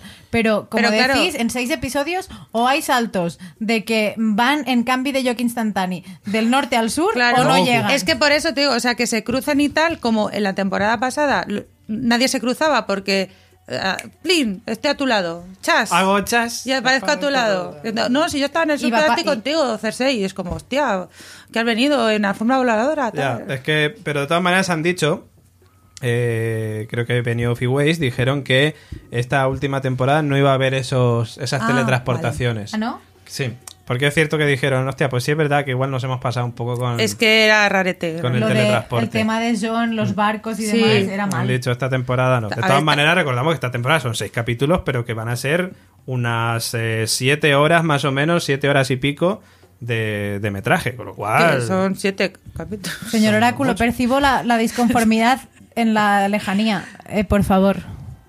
Yo creo que. No, espera, yo creo que nos diga su teoría y le decimos todos que no. Que no. Para que vea lo que Bien, sentimos. a ver, bien, muy bien. Vamos a ver. No. Aria, ¿cómo mata? Con otra cara. Con otra cara. sea- Excepto a Meñique. Con otra cara, pero ¿de qué formas hemos visto matar con otra cara Pues rajando cuello. recientemente? Con Cortando veneno cuando mató a los, a los Frey. A los free Pues como Es que- murieron los Bebiendo otros. vino. Hay- be- hay echa gente- veneno al vino. No, pero como en, en realidad mata como fueron matados. Las matas y las rozas. ¿No? Hombre, pues a, a Meñique le cortó como le cortaron el cuello a su madre. A los otros les envenenaron como envenenaron a toda la familia, básicamente. ¿No? Ah, pues mata más o menos como lo ve. ¿A qué familia envenenaron? Joder, la boda roja, pues a la suya. hostia. Pero no los envenenaron. O sea, Bueno. envenenaron a la gente. Bueno, Pero a su hermano y a. no, hombre, su claro, madre, porque no. se llevaron lo especial, por eso mata a los especiales así. De toda manera, eh, también la parte del veneno no me descuadraría, porque acordaros de esa obra de teatro terrorífica que vimos eh, en la plaza del pueblo, de ese donde, Joffrey. Sí. donde había una recreación de los Lannister Mm. en que el veneno sí que era muy importante en el tema de la actriz, eh, impulsada un poco por la casa de blanco y negro y tal, pero que estaba ahí. Mm. Bueno, entonces sí, mata con veneno, básicamente. Hay, oyentes que están teniendo un déjà vu porque esto el señor Oráculo ya lo dijo en el podcast anterior. Mata con veneno. Mata con veneno. Va a matar con veneno a Cersei. Cersei que le gusta mucho su vinillo. Va Pero a está embarazada. Mm. Si bebe vino yo entiendo que no. Ah, ya, ya, ya, ya. Ya, pero les ha engañado a todos. No lo sé. No, yo creo que no estaba engañando. Joder, ¿eh? es que Cersei merece morir en plan con siete estacazos ahí. Pa, pa, Eh, no estaba engañando. Eh, no sé si va a aparecer el Jaren Hakar este. Jaken, Jaken, sí, Jaken. Hakar o Yaren Hakar. Eh, Jaken, sí. No sé si va a salir. Y hay mucha gente que ve una escena diciendo que, que sale él quitándose la cara y diciéndole eh, como que tiene que completar un nombre en su lista. Mm. A Cersei le da el frasco de veneno y le dice, "Ch, tira y completa el, nom- el nombre de tu lista. Y entonces, de alguna manera, alguien con alguien cercano, eh, Jamie, no lo sé, no sé si sería Jamie, pero tiene que ser alguien cercano y la envenena con el vino. O sea, eh, Y que luego la última cara Mira, que veas sea la Claro, suya, y ¿no? cuando esté envenenado, como su hijo se murió, por Igual. ejemplo, también. Sí. Ella que ha machacado tanto a Tyrion, por ejemplo, con el. Oh, que tú lo envenenaste con el, con el vino y demás, con la copa, pues que muera de esa manera Muy poético. es. Yo creo que quedaría muy bien. Ahora Y- que has y- hablado- Y Arya quitándose el rostro de quien sea. Puede ser. Ahora que has hablado de Jaken, hay una teoría que di- circula por ahí de hace tiempo además que dice que Jaken y Sirio Fol- Florel o Forel Mm. eh, son la misma persona. No lo sé, no, no creo. Sí, ya, ya sabe que eso hace tiempo que se. Sí. Pero no lo sé, en eso no van a echar tiempo. Yo creo que hay poco tiempo para que. No estuvo ni en el preestreno, yo creo, Sirio no, Forel. O sea, no, no, creo no, no, que. A ver, tampoco estaba Cersei y estaba mala. Es verdad, Cersei estaba Ah, mal. es verdad, faltaba ella, es verdad. Pero a Sirio Forel tampoco nadie le echó de menos. o sea que Él estaba en su casa esperando la llamada. estaba ahí en casa esperando ahí con el móvil ahí Nadie me ha mirando todo el llamado. rato. No me ha llamado, no me han Y llamado. estos cabrones mirando el Twitter de HBO, joder, qué fotacas, Yo, ¿no? ya digo, yo, yo he estoy ahí. puesto, yo he puesto por Aria porque está en su lista y, un- y puede ser, más que la coja la reina ahí con la cara de Jamie, lo que sea, y, y le raje el cuello, va a ser esta manera sutil. O sea, que lo- ni siquiera los espectadores a lo mejor se den cuenta de que era Aria precisamente quien No, estaba lo ahí. tienen que mostrar, hombre. No, no, pero que se- hombre, se muestre, pero una vez que tú digas, leche, si era Aria, que ni siquiera el espectador se, se dé cuenta. Es imposible que no nos O sea, cuando nada, veamos, cuando veamos a Cersei Morir. ahogándose, Sí. decimos, ¿qué, qué- qué pasa aquí? Y entonces va a ser cuando nos vamos a enterar, ¿Te, leche, que era imagina- Aria. ¿Te imaginas Yo que lo veo así. La, la- cuando beben el tráiler y lo- esa es la escena que ese es muere? el- muere. De todas maneras, hay, hay, hay una cosa que coincidirá usted con nosotros, señor Oráculo. Y es que eh, que Cersei muera envenenada es una mierda de muerte para Total. Cersei. Tendría que ser más. No. Más Juego de Tronos, tendría que ser. Más No, no, hombre, yo- sanguinaria. no, no. O sea, el hecho de Mira que lo que le hizo Arya- Arya a Merin Trant. Que lo dejó hecho un cromo. No, no, no. Que O sea, llegue Bran y se meta en la que montaña. tío. muera, claro. o sea, que muera tal y como muere su hijo, yo, yo lo veo un buen cierre. O sea, tío, con, con Sí, Joffrey. Bueno, sí. Como sí, Joffrey. sí, sí, sí. Bueno, otra teoría dice: Sam es el narrador de la historia. El George R.R. Martin de, de Juego de Tronos. Sí. ¿Sam es el que narra la historia? Tengo mis dudas. Es decir, podría sí. ser por, por cómo ha ido el personaje, pero en ningún momento hemos visto ninguna voz en off, No, ni no. ningún narrador como tal. Es decir, mm, ¿Narrador de qué? Claro, si Claro, no- a eso voy, cuen- o sea, no ha cuenta habido- menos, Carlitos, esto. claro, es, es que es cierto. Sam es el narrador de la historia. ¿De qué polla me estás hablando si no habla nadie? Pero alguien tendrá. Es que rompo algo aquí. ¿eh? A no ser que no caiga un meteorito, alguien tendrá que contar la historia. Pero había un, Claro. mete- había un meteorito, acuérdate. meteorito. Eh, sería Yo lo he dejado. pues que sea que sea el heredero de la historia, que sea maestre, que lo ponga por escrito y narre la historia para los venideros. A posteriori. A posteriori, sí, pero como parece- narrador, pero Esto es como si me dices quién es el narrador de Homeland. Pero Pues no me sé, da igual, me da narrador. igual. No sé por qué se Ah. necesita un narrador. Brody. ¿Para qué pollas quiero yo un narrador aquí? Claro. Pues, si es Sam, pues se le da un aplauso Venga, y era- se deja era- seguir con su vida. Era una teoría mierder. Venga, vamos con otra teoría que yo tampoco la veo, pero que hay mucha gente que está encerrizada con que esto va a pasar. Ned Stark volverá en forma de caminante no. porque no está incinerado. No, no, no, ¿A qué? no, no. A ver, verdad. ¿Que su cabeza o qué? Es que... ¿Cómo puede? Es que yo no tampoco y- lo veo. es y ley no de corazón de sentido. piedra, ¿no? Y ley de corazón de piedra Claro. también. Y, todo- todos los y Liana también porque está Claro. encerrada. Y luego Rob ahí con la cabeza del guardo también. Claro, ¿creéis que, gris. ¿creéis que habrán ido a reconstruir las piececicas? Claro, Porque, claro, el o sea, caminante blanco ahora está ahí cosiendo. puzzle, a ver, Hostia, este tengo cuerpo... aquí el martillo del hueso del oído. Venga. Hay que tener en cuenta que hay un caminante blanco que es una septa, entonces de estas mujeres que cosen y Sí. tal, y. A ver, No. que pueda haber algo que te recuerde vagamente en plan coña, sí, pero Ned Stark tiene como nombre y apellidos ni de ninguno. coña. Pero si le han Ninguno. arrancado la cabeza. Por eso No te digo. ninguno no, pues. Como mucho, yo puedo decir, a lo mejor hay un flashback. Ay, sí, Bueno, qué sí. bonito es. ¿Para flashback en qué? ¿Para qué quieres ver a Sean Ben ahí? Hombre, Eh, Sean Porque, Ben, porque tío. estuvo en la premier, Estuvo en la joder, claro que estuvo- sí. estuvo- También Estuvo Joffrey y búscalo. Hombre, por, Joffrey por el es que- chaval. pero es que, él se ha retirado la- de la actuación. Hombre, ahora, ¿qué va a hacer con él? Es que, claro, es que ¿qué Le insultaba estaría, estaría guay que hubiera algún tipo de... Un flashback o algo así, claro, hombre.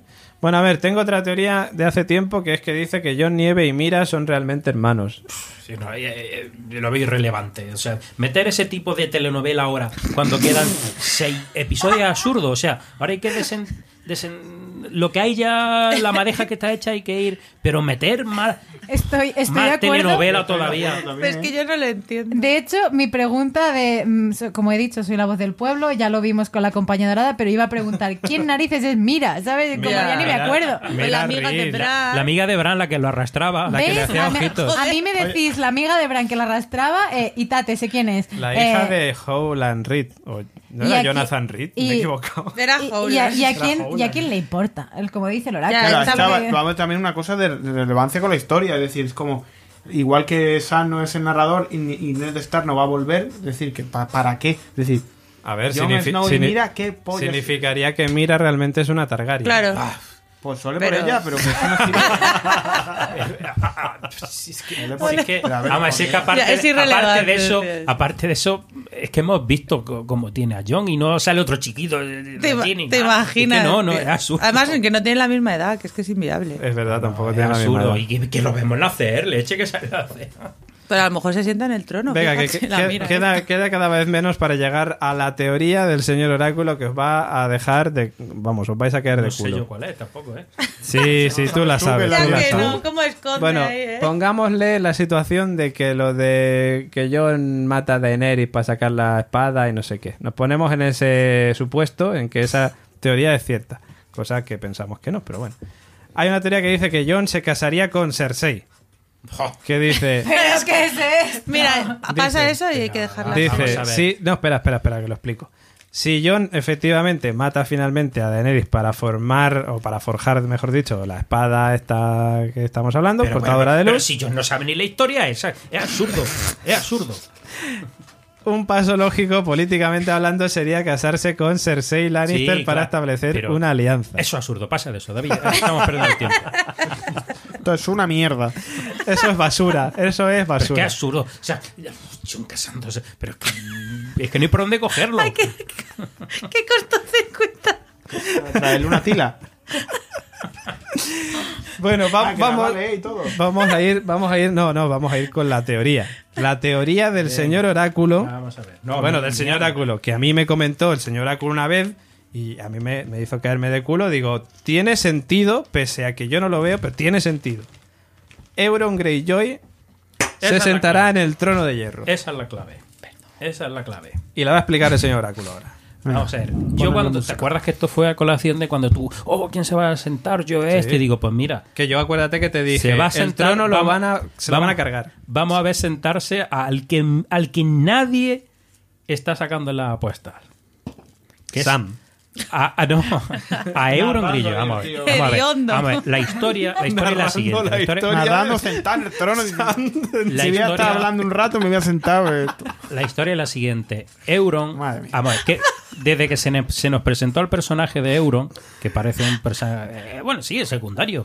Pero ¿qué va buscando, punto. ¿qué va buscando en todo momento ese personaje? Poder. Poder. Iba a decir Ahogarse. a, a- a- a acostarse con Cersei. Exactamente. Pero- pero- alguna pero- tía Pero, buena. pero eso, eso es solo la primera parte. Pero para el poder. Eso es solo la primera Sí, sí, parte. claro. ¿Qué, qué le va a traer?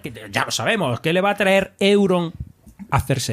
Y que le va a dar poder para poder enfrentarse Niños. a la compañía dorada. La compañía dorada la trae Euron. Miramos Y siempre el, a y el ¿eh? cam- o sea, el cambio que espera, o sea, lo que él espera, lo que él espera de eso, ¿qué es?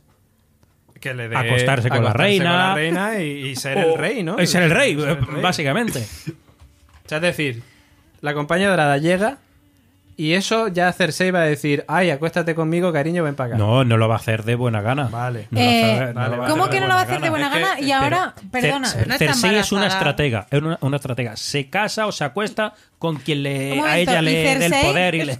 Y Cersei que acaba, o sea, Qué- qué vamos a ver, machista, ¿no? no deja, no deja de ser que Juego de Tronos al fin y al cabo sí que tiene momentos que un poco son mucho mm, fanservice. Sí, sí. Eh, la relación Jamie-Cersei hasta ahora era como muy fuerte. Sí. Eh, hemos visto que se- en ese mapa gigante que Cersei y Jamie se han despedido de mala manera.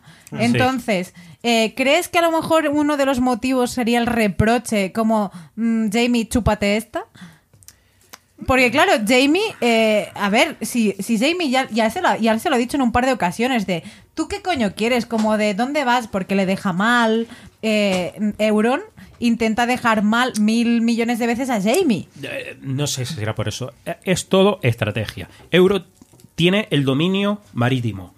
Le ha traído a la compañía dorada. Es un tío que le aporta el poder que le hace falta ahora mismo. Fijaros que reina. dice, le ha traído, ¿eh? Ya, como si ya estuviéramos viendo la serie. Le va a traer, le va a traer. Leche que sale en el tráiler. Sí, sí, sí, sí, le va a traer, le va a traer. Eh, eso igual que aquí cuando estudiamos historia los reyes españoles que se casaban solo por juntar el territorio tal con cual y el poder del ejército yo no sé qué. Pues esto es muy parecido. Es solo un, un casamiento estratégico, aunque a ella no le guste, pero es solo estrategia.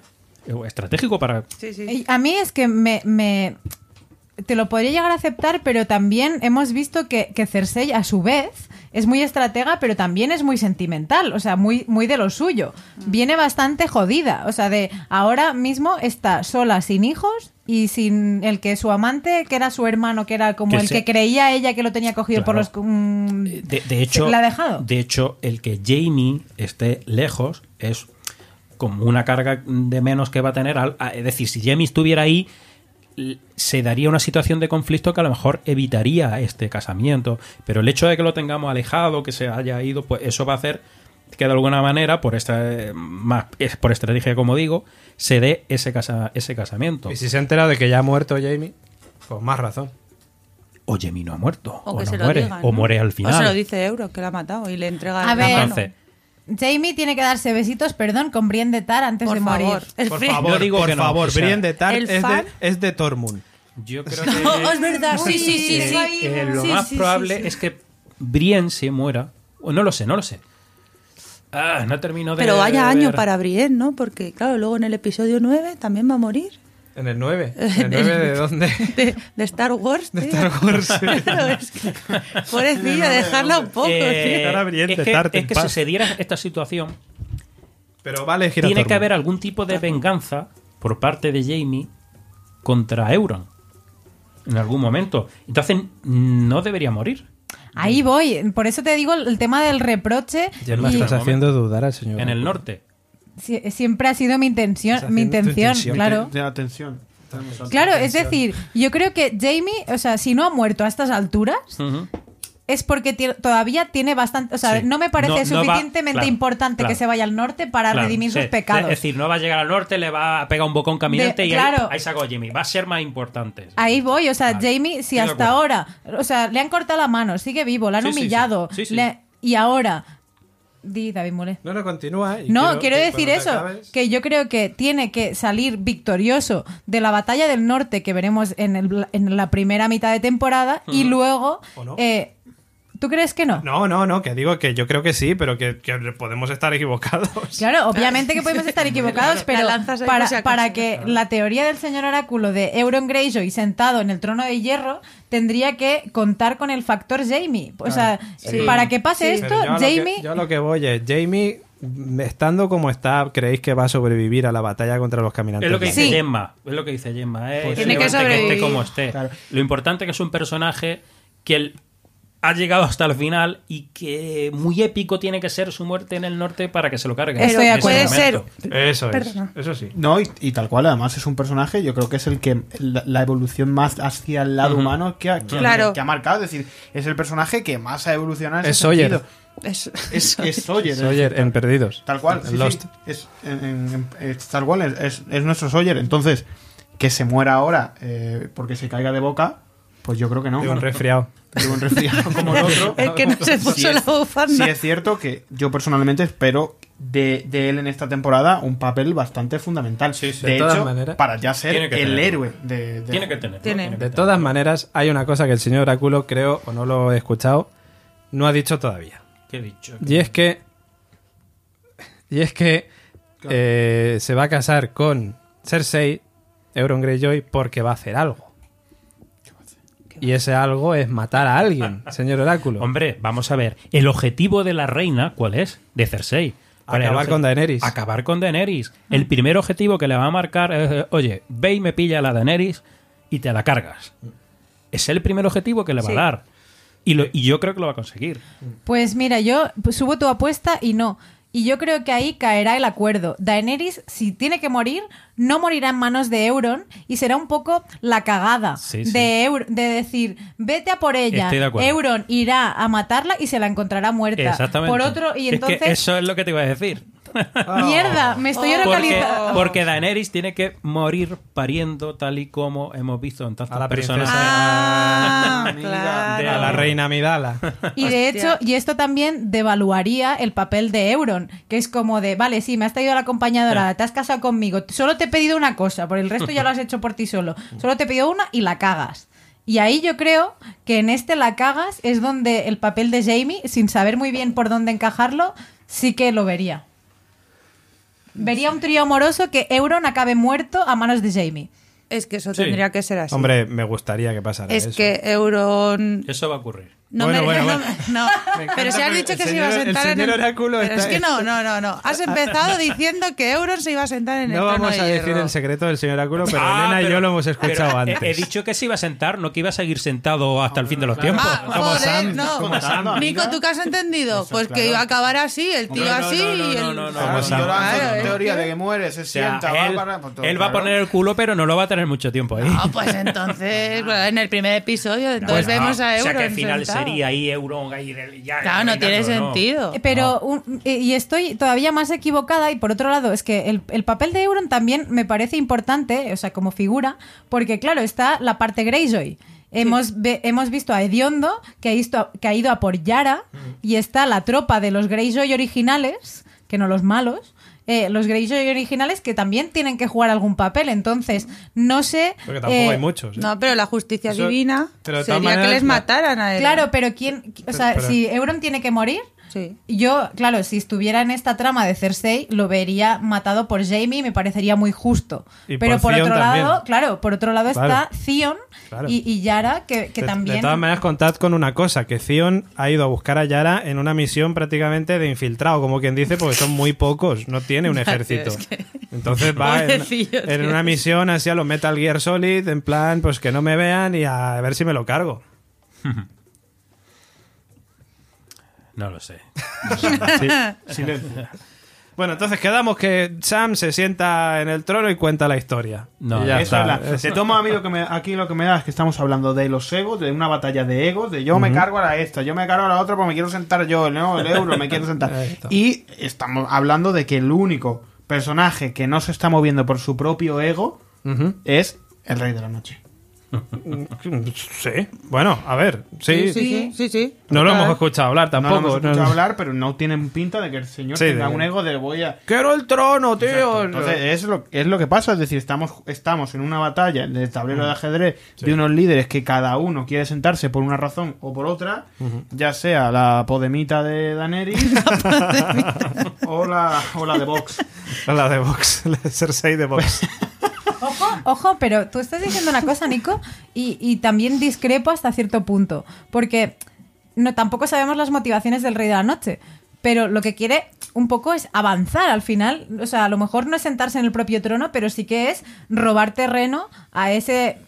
Es a matar a ese todo el reino. mundo, entendemos. Claro, quiero decir que Y- vale. y, y añadirlos a sus filas. Claro, no ma- bueno, matarlos, claro. Y, y yo, de hecho, eh, mm, es que tampoco sé, se ha tan bien hablado de la teoría o de, de la destrucción del trono como tal. Eso lo comenté yo con el señor Oráculo cuando surgió que me contó en la teoría de Claro, entonces, eh, porque decían de el rey de la noche al final coge la espada y como el trono está hecho de tal, eh, hinca el este en el trono, adiós trono, ah, muerte, muerte no, el perro, acabó la rabia. Eso tiene que ser con un Pero dragón. escuchame una cosa, eso. pero Pero os sí, insisto en, es el en la, O sea, en- en la figura del trono. El trono es, es Irrelevante. es irrelevante porque es, es la importancia se le han dado una serie de personas que creen que el trono tal, pero que si no Es- tienen sí, trono sí, sí. y Pues- ponen pues una, se- pues se sienta una silla, plegable, que mantiene- Un váter, un váter. pues vale es una igual. silla plegable, que pasa con una silla O sea, plegable el que tienen trono en sí es irrelevante. Ponen a ¿sabes? garra ahí en medio de la silla. Pues pero- Lo, ha- lo dicho, de lo ha dicho Elena antes, es el McGuffin. Sí. Que- O no sé qué lo ha dicho. Sí, pero, pero es cierto, o sea, igual que en El Señor de los Anillos, al fin y al cabo el anillo era el McGuffin,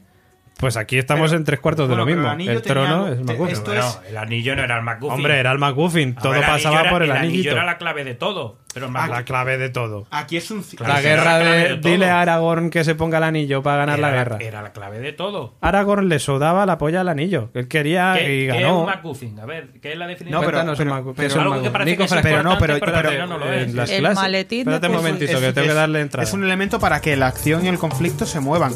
Pero en este caso, lo que es el, el, trono de hierro es un símbolo. Es decir, Sí, un símbolo al igual que es- lo es una bandera. o que lo- Es decir, es por, la importancia se la ha dado no porque tenga un poder especial como sí tenía El anillo. el anillo del. de- Pero tú no de- crees que del- ese, trono de hierro va a acabar al final fundido por uno de los Es que dragones? me- tomar es por que da saco el igual. trono. Da, pues sí, o, ardiendo, sí. o ardiendo, roto, o, o se rompe, o de o ya de, ya, de pues, telaraña, lo- pero es que es irrelevante. Exacto, no tiene poder como tal. El poder se lo han dado los egos que se mueven alrededor.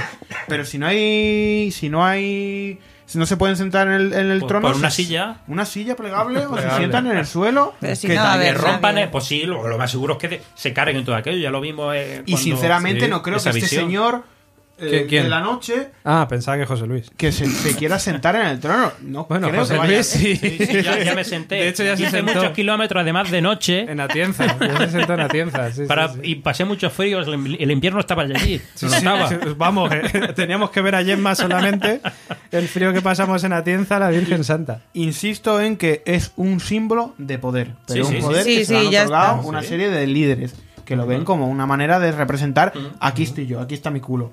Pero nada más. Por cierto, recuerdo, ahora que hablamos de Atienza, que sorteamos una camiseta de Atienza si eh, compartís nuestro podcast con el hashtag, con los hashtags Atienza por el trono y Radio Invernalia por el trono. Eh, ¿Os parece que sigamos con más cosas? Que todavía nos queda un poquito de, de podcast. Podríamos ir con las teorías. Yo rato, pero- iba a hacer un pequeño apunte a, a, mm, también lo que, lo que dice Nico, ¿no? De que lo único que no va por el trono. Eh, al final es mucha psicología lo que estamos diciendo. Decíamos que Jamie es el personaje que más ha evolucionado y más se ha humanizado.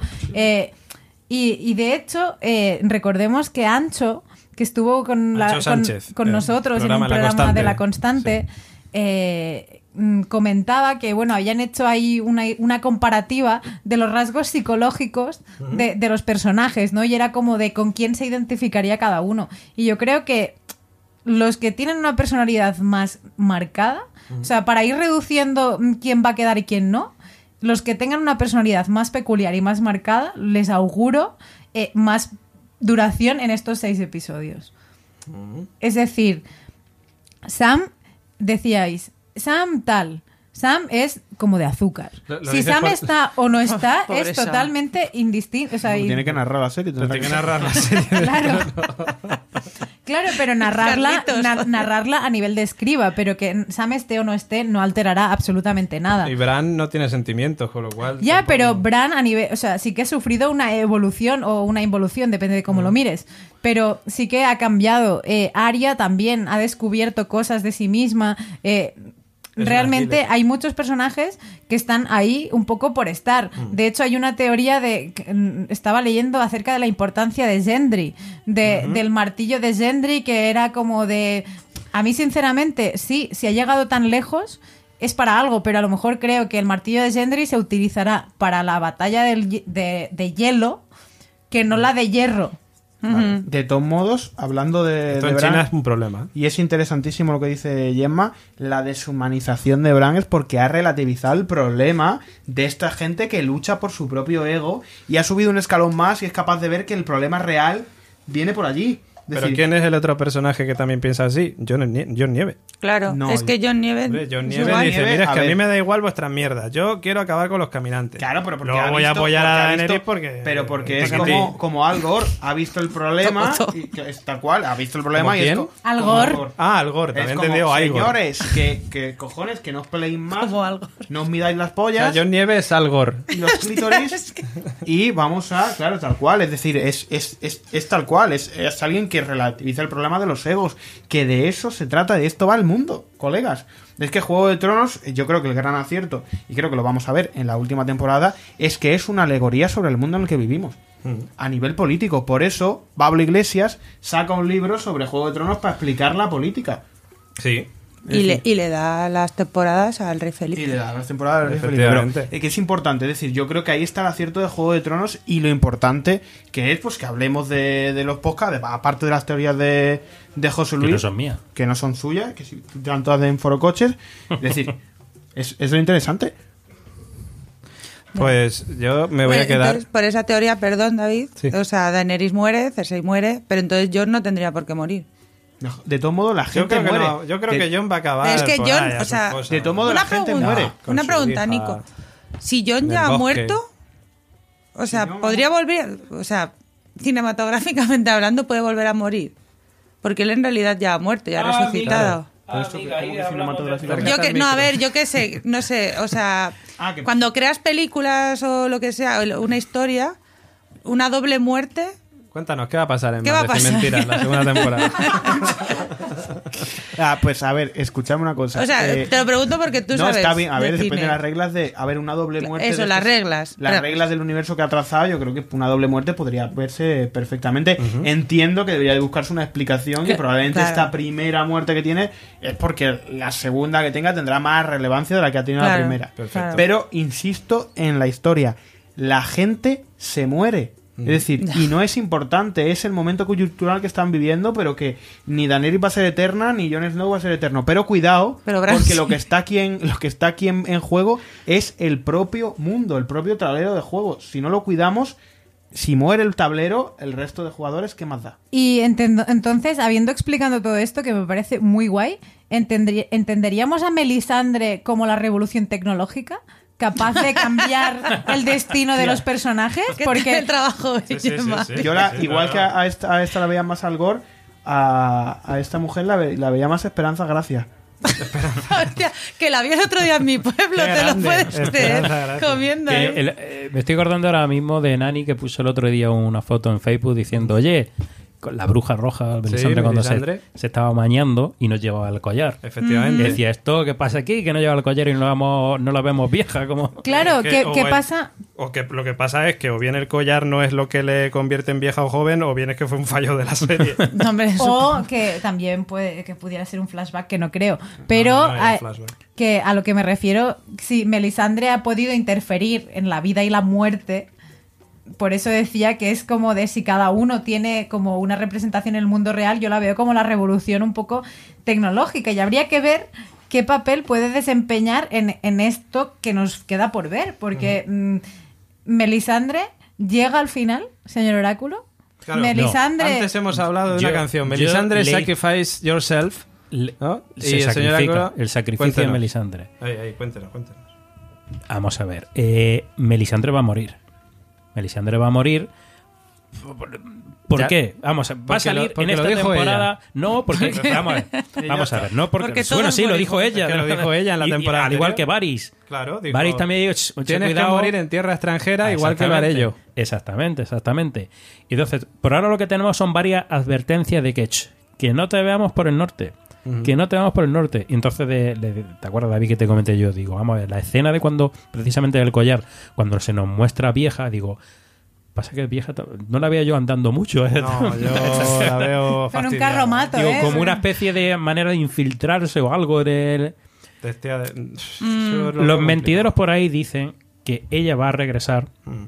porque Kibara, la otra bruja que vimos Sí. por Sí. ahí, decía, oye, que no, que no- Daenerys. que se ha ido de hecho a, busca- a buscarla, me parece. en un- Ha dicho que volvía a su tierra. Ahí está el y- tema. Entonces, hay quien dice pues que se va a encontrar y le va a decir, oye, que has cometido mucho... Leche que a Melisandre la ha cagado bastantes veces Sí. quemando a la niña de... Joder, sí, sí, sí, sobre a todo de Sir Stannis. Baratheon, sí, Entonces, sí, sí. por eso ella tiene que de alguna manera pagar todo eso que ha hecho. Y yo la veo ardiendo en llama de dragón. Llama de dragón. ¿De dragón de Viserion o de dragón Claro, es que el tipo de llama no, no, de- Pero de gas natural o de fuego del otro? Del rojo, del rojo. Del rojo. El Pero- rojo, el que duele. el que duele. Pero ¿qué le queda? Pero qué le queda por hacer? Quiero decir, Redimirse, me, ¿no? me da igual que vuelva o que no vuelva, pero ¿qué tiene que hacer? Porque si vuelve es para hacer algo. ¿Qué le que gusta a. Melisandre? ¿Qué le gusta a Melisandre? Hostia. Quemar niños y pedir sacrificios. Pero ya no. Porque ya no, ya no se llevó todo el. Se cargará al niño de la teta ¿Pero de la que madre. que le gusta? Hostia, ya hemos cerrado. No porque, no, no, no porque le guste, no porque le guste. es No, no, eh, no, me- no, no. he dicho mal, no es porque le guste, Ah. sino porque ella piensa que con eso obtiene El, el- tal o cual cosa del Señor de El Luz. señor de luz, pero ya no cree en él. ¿Cómo que ya no? Ahora cree más que nunca. Si revivió a John. Mm, yo creo que está tocada. Está to- Yo creo no, que está tocada. No lo veo. No, Se ha ido ahí. no pero sé. claro, o sea, de, yo tú- sí, me, me creo que vuelva y Mm. que muera, pero ¿qué has venido a hacer? O sea, aquí todo el mundo tiene una misión. Enfadar a cebolla. Pedir sacrificios, más sacrificios a lo mejor. ¿Tú crees que pedir sacrificios o a- hacer una John Nievada? a revivirlo ¿A de, quién? de nuevo. o a John Nieve o hacer algún embrujo o algo que ayude en pro de algo o mm, que sea algo más espectacular. Joder, si también es un poco como lo que decíamos de Jamie, los que han llegado a la temporada final han venido a este mundo para hacer algo, Eh, no para David me ha hecho un pasearse. gesto con una espada que lo quiere, yo creo, ya relacionar con el tema de, de portadora de luz, ¿no? y, que, y, y que sea Melisandre quien diga, oye, que tenéis que hacer esto. Que hay que... John, ven acá para acá, coge esa espada, a la Daenerys. Y John le va a decir, ¿cómo que se la inque? Ya se la inque en su momento y no esta espada, fue otra. ¿Tú, o sea, ¿tú crees que, que en el caso de que en el caso de, de que aceptáramos el Azor Ahai como barco y animal de Puede compañía? ser, puede ser que sea precisamente ella quien, quien venga Impulso- con- impulsora de, por, Y así por quizá ella. podríamos cerrar un poco esta historia de lo de que haya aparecido varias veces el, todo el todo el tema este de la Zora. O sea, si, si alguien lo si menciona, aparece sería por ella, ¿no? sería Melisandre la que es la que siempre dice, oye, ¿queréis, queréis de verdad eh, eh, mm, eh, cargaros a toda esta gente que viene por ahí muerta? Pues solo podéis hacerlo de esta manera y que sea ella quien lo plantee.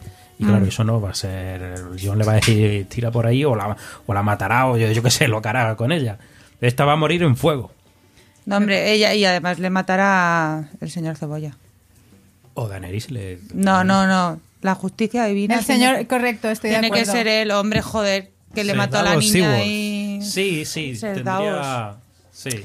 Pero Tiene- no y él. además él le Pero tiene no un- él. Sí, Vamos, sí, sí, a- sí, sí. pero no él. No, o sea, no, él, no, él no le va a clavar ahí y Claro, tal. y de hecho es posiblemente que sea precisamente ella ajusticiada precisamente por eso y por eso digo que tiene que arder porque así es como mató a la niña No, no, Entonces, claro. yo veo una escena eh, de Davos diciendo ahí está Así- ahí te quería Ahora ver quién yo se quema, ahora, ahora, quién se ahora quema. quién se quema Ahí está la puerta de Alcalá. Ay, Davos, y Davos va a morir, yo no quiero que muera. Va a morir todo, Dios. Ya, si tienen que puede morir ser todos. es el típico personaje que, Que se El perro no va a morir. le gusta a todo el mundo perro no, que- el perro que no va se a encariña la gente con él y demás para Porque para es muy- hacerlo es más- demasiado buena para hacerlo gente. más dramático para El- hacerlo Ya. más dramático. Pero el Voy a perro, llorar, el El perro no va a morir. no va a morir. el perro no yo y yo no, le no. tengo, le tengo, y lo vengo defendiendo desde hace un montón, igual que digo que mm, si Melissa Andrés sigue viva es que ha venido a hacer algo, Mm. eh, el perro tiene que hacer algo, y es enfrentarse a la montaña. Claro, y hasta sí, que esto no ocurra, No escuchó yo- el podcast de la yo le semana decía a pasada. David, yo le decía a. David que precisamente como el perro tiene que ir al sur por el tema de enfrentarse a su hermano y Aria tiene que ir también porque Sí. tiene que matar a Cersei, ya lo he dicho un montón. A lo mejor luego me equivoco, pero, Ya, ya, ya, pero bueno, yo pero- para mí mi apuesta firme es Aria. Bien. Y además va a ser alguien cercano a la reina, con la cara de alguien cercano a la reina. Como se- viene siendo Kiburn. Por ejemplo, Ay, qué bueno. Así que se cepillan también. que desde que toma este vinacho, toma, tómatelo. Y ahora que Toma- se lo tómate quite- este elixir, elixir, tómate este elixir. Claro, recordemos que es la reina quien tiene al lado ahí protegiéndola en todo momento. Por ¿no? montaña. Eh, sí, sí, no sí. se puede acercar cualquiera allí, que la montaña de momento. Entonces yo vaticinaba que estos dos personajes que inicialmente tuvieron sus tensiones, Mm.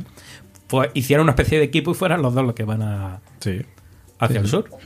Podría estar muy bien.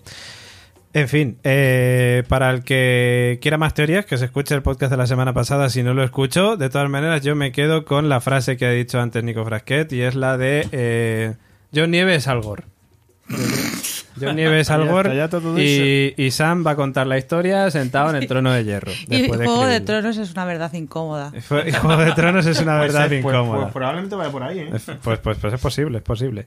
Pero bueno, nosotros vamos a seguir y todavía nos quedan más cosillas. Pues la noche es oscura y alberga spoilers.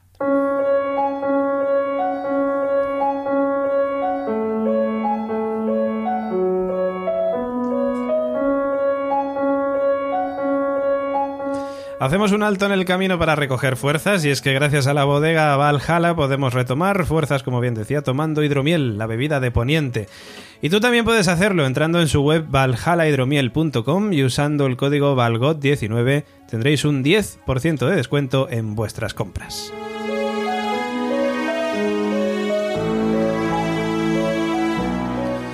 Y otra cosa que hacemos en Radio Invernalia es recordar capítulos pasados. Y nos habíamos quedado ya en la temporada 6, en el anterior podcast, y todavía nos quedan algunos por comentar, como en principio es el capítulo 9, que sé que esto a Elena le gusta mucho, el capítulo 9 eh, de la sexta temporada llamado La batalla de los bastardos. Y es uno de los mejores episodios de la serie y para algunos de la historia de la televisión. Es el que muestra el enfrentamiento entre los bastardos John y Ramsay, una batalla con montones de muertos. De hecho, con montañas literales de muertos. La lucha la vivimos desde el punto de vista de un enfurecido John que ve como Ramsay mata al pequeño de los Stark, Rickon, cuando casi lo tiene en sus manos. El episodio además termina dando su merecido a Ramsay Bolton y tiene también dragones lanzando llamaradas en otra parte de Poniente, bueno, no de Poniente, en esos en este caso, o sea que no se le puede pedir más.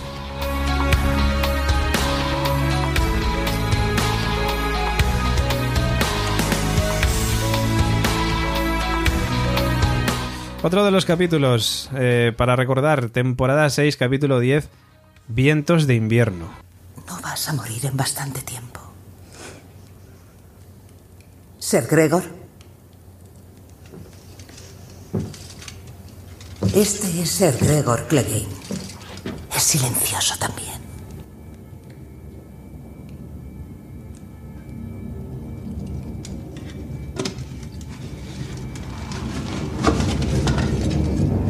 Tus dioses te han abandonado. Este es tu dios ahora.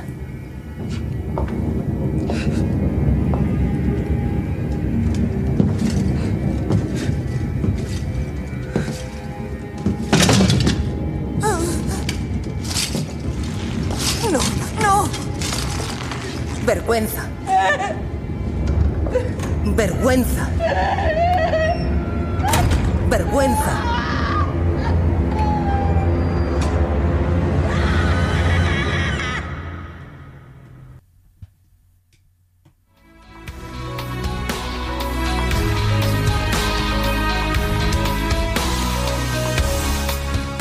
La venganza se sirve en plato frío y la de Cersei además es terrible. Los primeros 20 minutos del capítulo final de temporada muestran esa venganza de la reina que se lleva por delante a todo el que pilla por medio eh, al volar el septo. Tras ello, Tomen, su último hijo vivo, se suicida. Además, en un flashback que ve Bran, conocemos el origen real de John Nieve, a quien este capítulo proclaman el rey del norte, el rey en el norte. Volved a desembarco. No abandono a mi ejército. Soy su comandante, no un puñetero infante. Esos cabrones nos van a barrer. Los contendremos.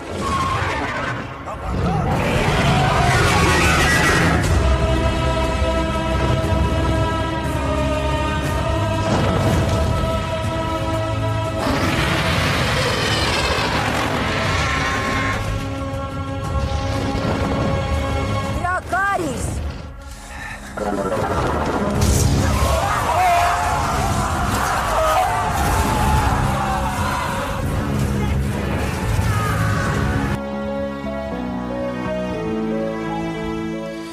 Botines de guerra, capítulo 4 de la séptima temporada de Juego de Tronos. Eh, la séptima temporada ha sido la más corta hasta el momento, con solo 7 episodios, pero dieron muchísimo de sí, con la acción acelerada ante la proximidad del final. Es muy complicado quedarse solo con algún capítulo suelto, pero si no hay tiempo de retomarla entera, proponemos ir directamente al cuarto episodio y saltarnos el encuentro en el tercer episodio de Jon y Daenerys. En el cuarto capítulo, Arya regresa a Invernalia y se reencuentran los hermanos Stark supervivientes. Además, Jamie conoce a los dragones en una batalla en la que se enfrentaba al ejército de los Lannister con los Dothraki. Pero ¿quién tiene a los dragones? Tie- tiene ventaja, por supuesto. Y eso ocurre aquí. Antes de darse por vencido, Jamie intenta matar a Daenerys sorprendiéndola por la espalda, lo que hace que casi muera quemado por Drogon y después ahogado. Así que tú eres el que llaman perro. A la mierda. Me dijeron que eras malo. ¿Naciste malo o solo odias a los salvajes? Me importan un carajo los salvajes. Odio a los pelirrojos. Somos personas hermosas. Nos besó el fuego. Igual que a ti. A mí no me señales con el puto dedo.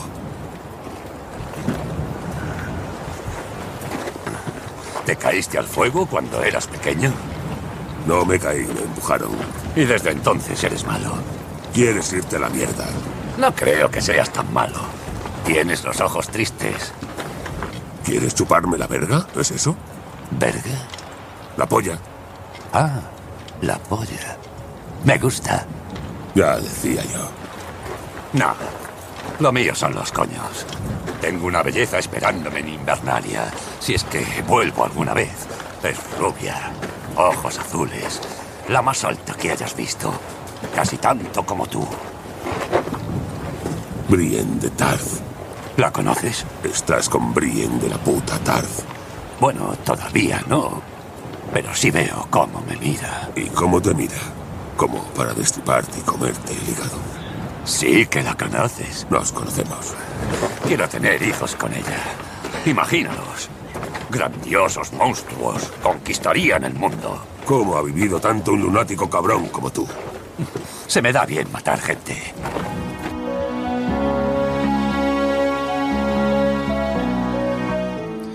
Otro de los capítulos que quizás para algunos no sea el que más fans tiene, pero desde luego un capitulazo. La excursión más allá del muro en busca de un muerto para llevárselo a Cersei tiene muy importantes consecuencias. El ejército de zombies rodea a estos exploradores con Jon al frente en una excursión de la que tienen que ser salvados por Daenerys a lomos de un dragón mientras que otro de los dragones es herido por el Rey de la Noche y transformado en zombie. Con Jon herido en la cama y Daenerys de luto por la pérdida sellan su alianza. Y ahí mm, nos da paso ya al último de los capítulos de emitidos de momento, hasta el momento de Juego de Tronos, como es el 7, el de la séptima temporada llamado El Dragón y el Lobo. ¿Por qué no viene con él? Me temo que no lo sé, Majestad. Nadie la ha visto. ¿Y los demás? Ya van camino de Pozo Dragón. ¿Incluido mi hermano? Sí, Majestad. Si algo sale mal, matad primero a la ramera de pelo plateado, luego a mi hermano, luego al bastardo que se hace llamar rey. A los demás podéis matarlos en el orden que consideréis. Y terminamos este recorrido con el último capítulo hasta el momento que mostró la mayor reunión de personajes principales vista hasta el momento. Se encuentran en Pozo Dragón para tratar de acordar una tregua con el fin de unirse contra la amenaza que llega del norte en forma de caminantes blancos. Además, este episodio muestra cómo Arya y Sansa se habían aliado para acabar con Meñique y también se desvela que los padres de Jon se casaron en secreto, por lo que él es legítimo heredero del trono de hierro, a la vez que sobrino de Daenerys. Al mismo tiempo, eh, descubrimos eh, esto. Vemos como Jon se acuesta con Daenerys. Además, el ejército de caminantes blancos llega hasta el muro y lo destruye con el dragón eh, Viserion, el dragón de Daenerys, al frente. La muerte y destrucción ya está aquí.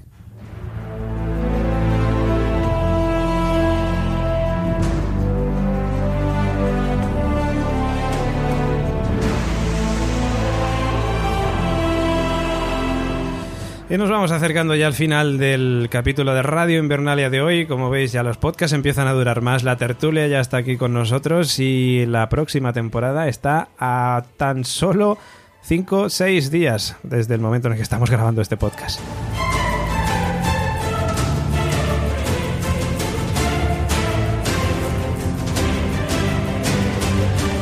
Antes de terminar nos quedan varias cosillas. Por un lado, las vías de contacto. ¿Cómo podéis hacer para contactar con Radio Invernalia? Y como lo hacemos en nuestros otros podcasts de la factoría, nos lo va a contar nuestra compañera Gemma Yats. Pues muy sencillo, como decía antes David, en Twitter, en Instagram, en Facebook, arroba laconstante1. También correo electrónico, por si acaso, info arroba laconstante.com. Y si no, nuestra página web, donde a partir de ahora encontraréis el comenta y participa todas las semanas para dejarnos vuestro comentario del episodio. Laconstante.com. Además de noticias, los tops y un montón de contenido, también encontraréis el botón naranja. Qué maravilla el botón naranja, ese botón en el que han pinchado muchos de los Patreons que están hoy viéndonos y escuchándonos en directo. Hablábamos antes que Unai nos dejaba varios mensajes y Toñi y varios compañeros más que están ahí escuchándonos en patreon.com barra la constante. Es la plataforma donde nosotros crecemos poco a poco gracias al micromecenazgo de todas las personas que deciden apoyar el proyecto de la Factoría La Constante en el que Radio Invernalia es uno de sus podcasts spin-off diferentes categorías y diferentes recompensas para todos eh, los eh, Patreons, para todos los oyentes que quieran apoyar este proyecto, como digo, patreon.com barra.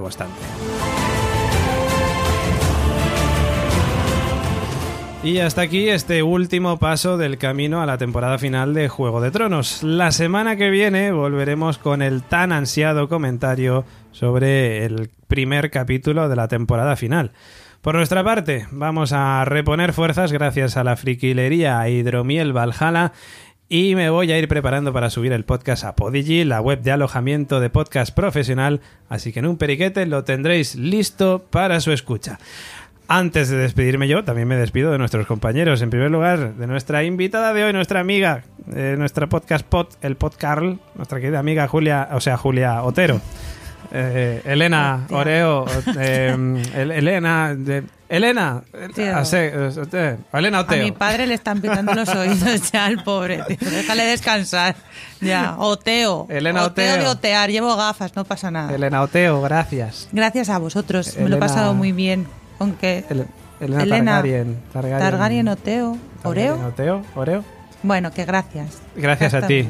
No, a vosotros. No, no, gracias a ti. Samante, Samante, para, ti también y para todos vosotros. Que se derrame por todos vosotros. Eh, también nos despedimos de nuestro amigo eh, Nico Frasquet. La semana que viene nos escuchamos para relatar, iba a decir, pero no, comentar el primer capítulo de la última temporada. Placer haber estado aquí con vosotros, con Julio Otero.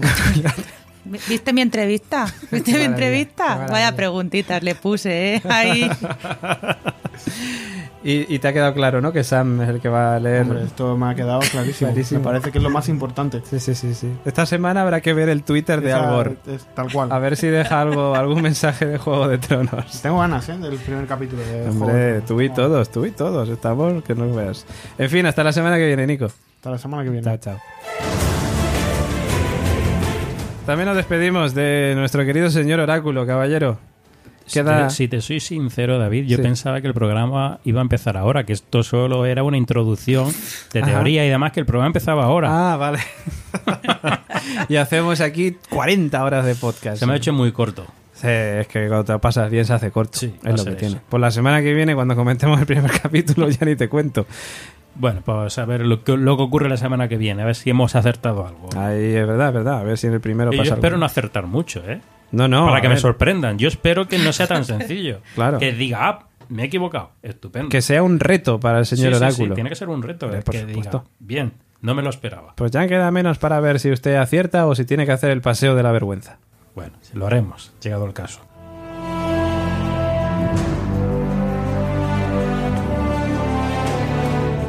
Y también nos despedimos de nuestra querida Gemma Yach. Muy Lannister, muy a gusto y hasta la semana que viene. He elegido bien, ¿no? Diciéndote Lannister. Yo Sin duda veo- alguna. muy... Ese momento Cersei bebiendo la copa de vino cuando explota el septo. Todas las veces que me he podido sentar en uno de los tronos de hierro, me he imaginado que me faltaba esa copa de vino, así que sin problema. Pero envenenada por Arya Stark o... Ah. Yo a Gemma la veo más como una salvaje. Como una Con e- salvaje. Con ese pelo la veo más de alguna tribu de Ygritte. Como que- Ygritte. O sea, ese pelirrojo es más de salvaje. Ma- más de antisistema, ¿no? Sí, sí, sí, sí, sí. En fin, pues hasta la semana que viene, Gemma. Chao, chao. Chao. Y también se despide que nos habla David Mule, que espera que lo hayáis pasado muy, pero que muy bien. Como siempre, recordad, dejadnos likes, compartid este podcast para llegar a más gente y dejadnos comentarios, por supuesto, que estamos encantados de poder contestar a todo lo que nos comentéis. Como decía Gemma Yach antes, a partir de la semana que viene tendréis ya en nuestra página web laconstante.com una entrada donde va a poner comenta y participa Juego de Tronos y podéis dejar todos los comentarios relativos a ese podcast y que luego leeremos en nuestra review. Sin más, nos despedimos hasta la semana que viene, ya con el inicio de la última temporada de Juego de Tronos. Chao, chao.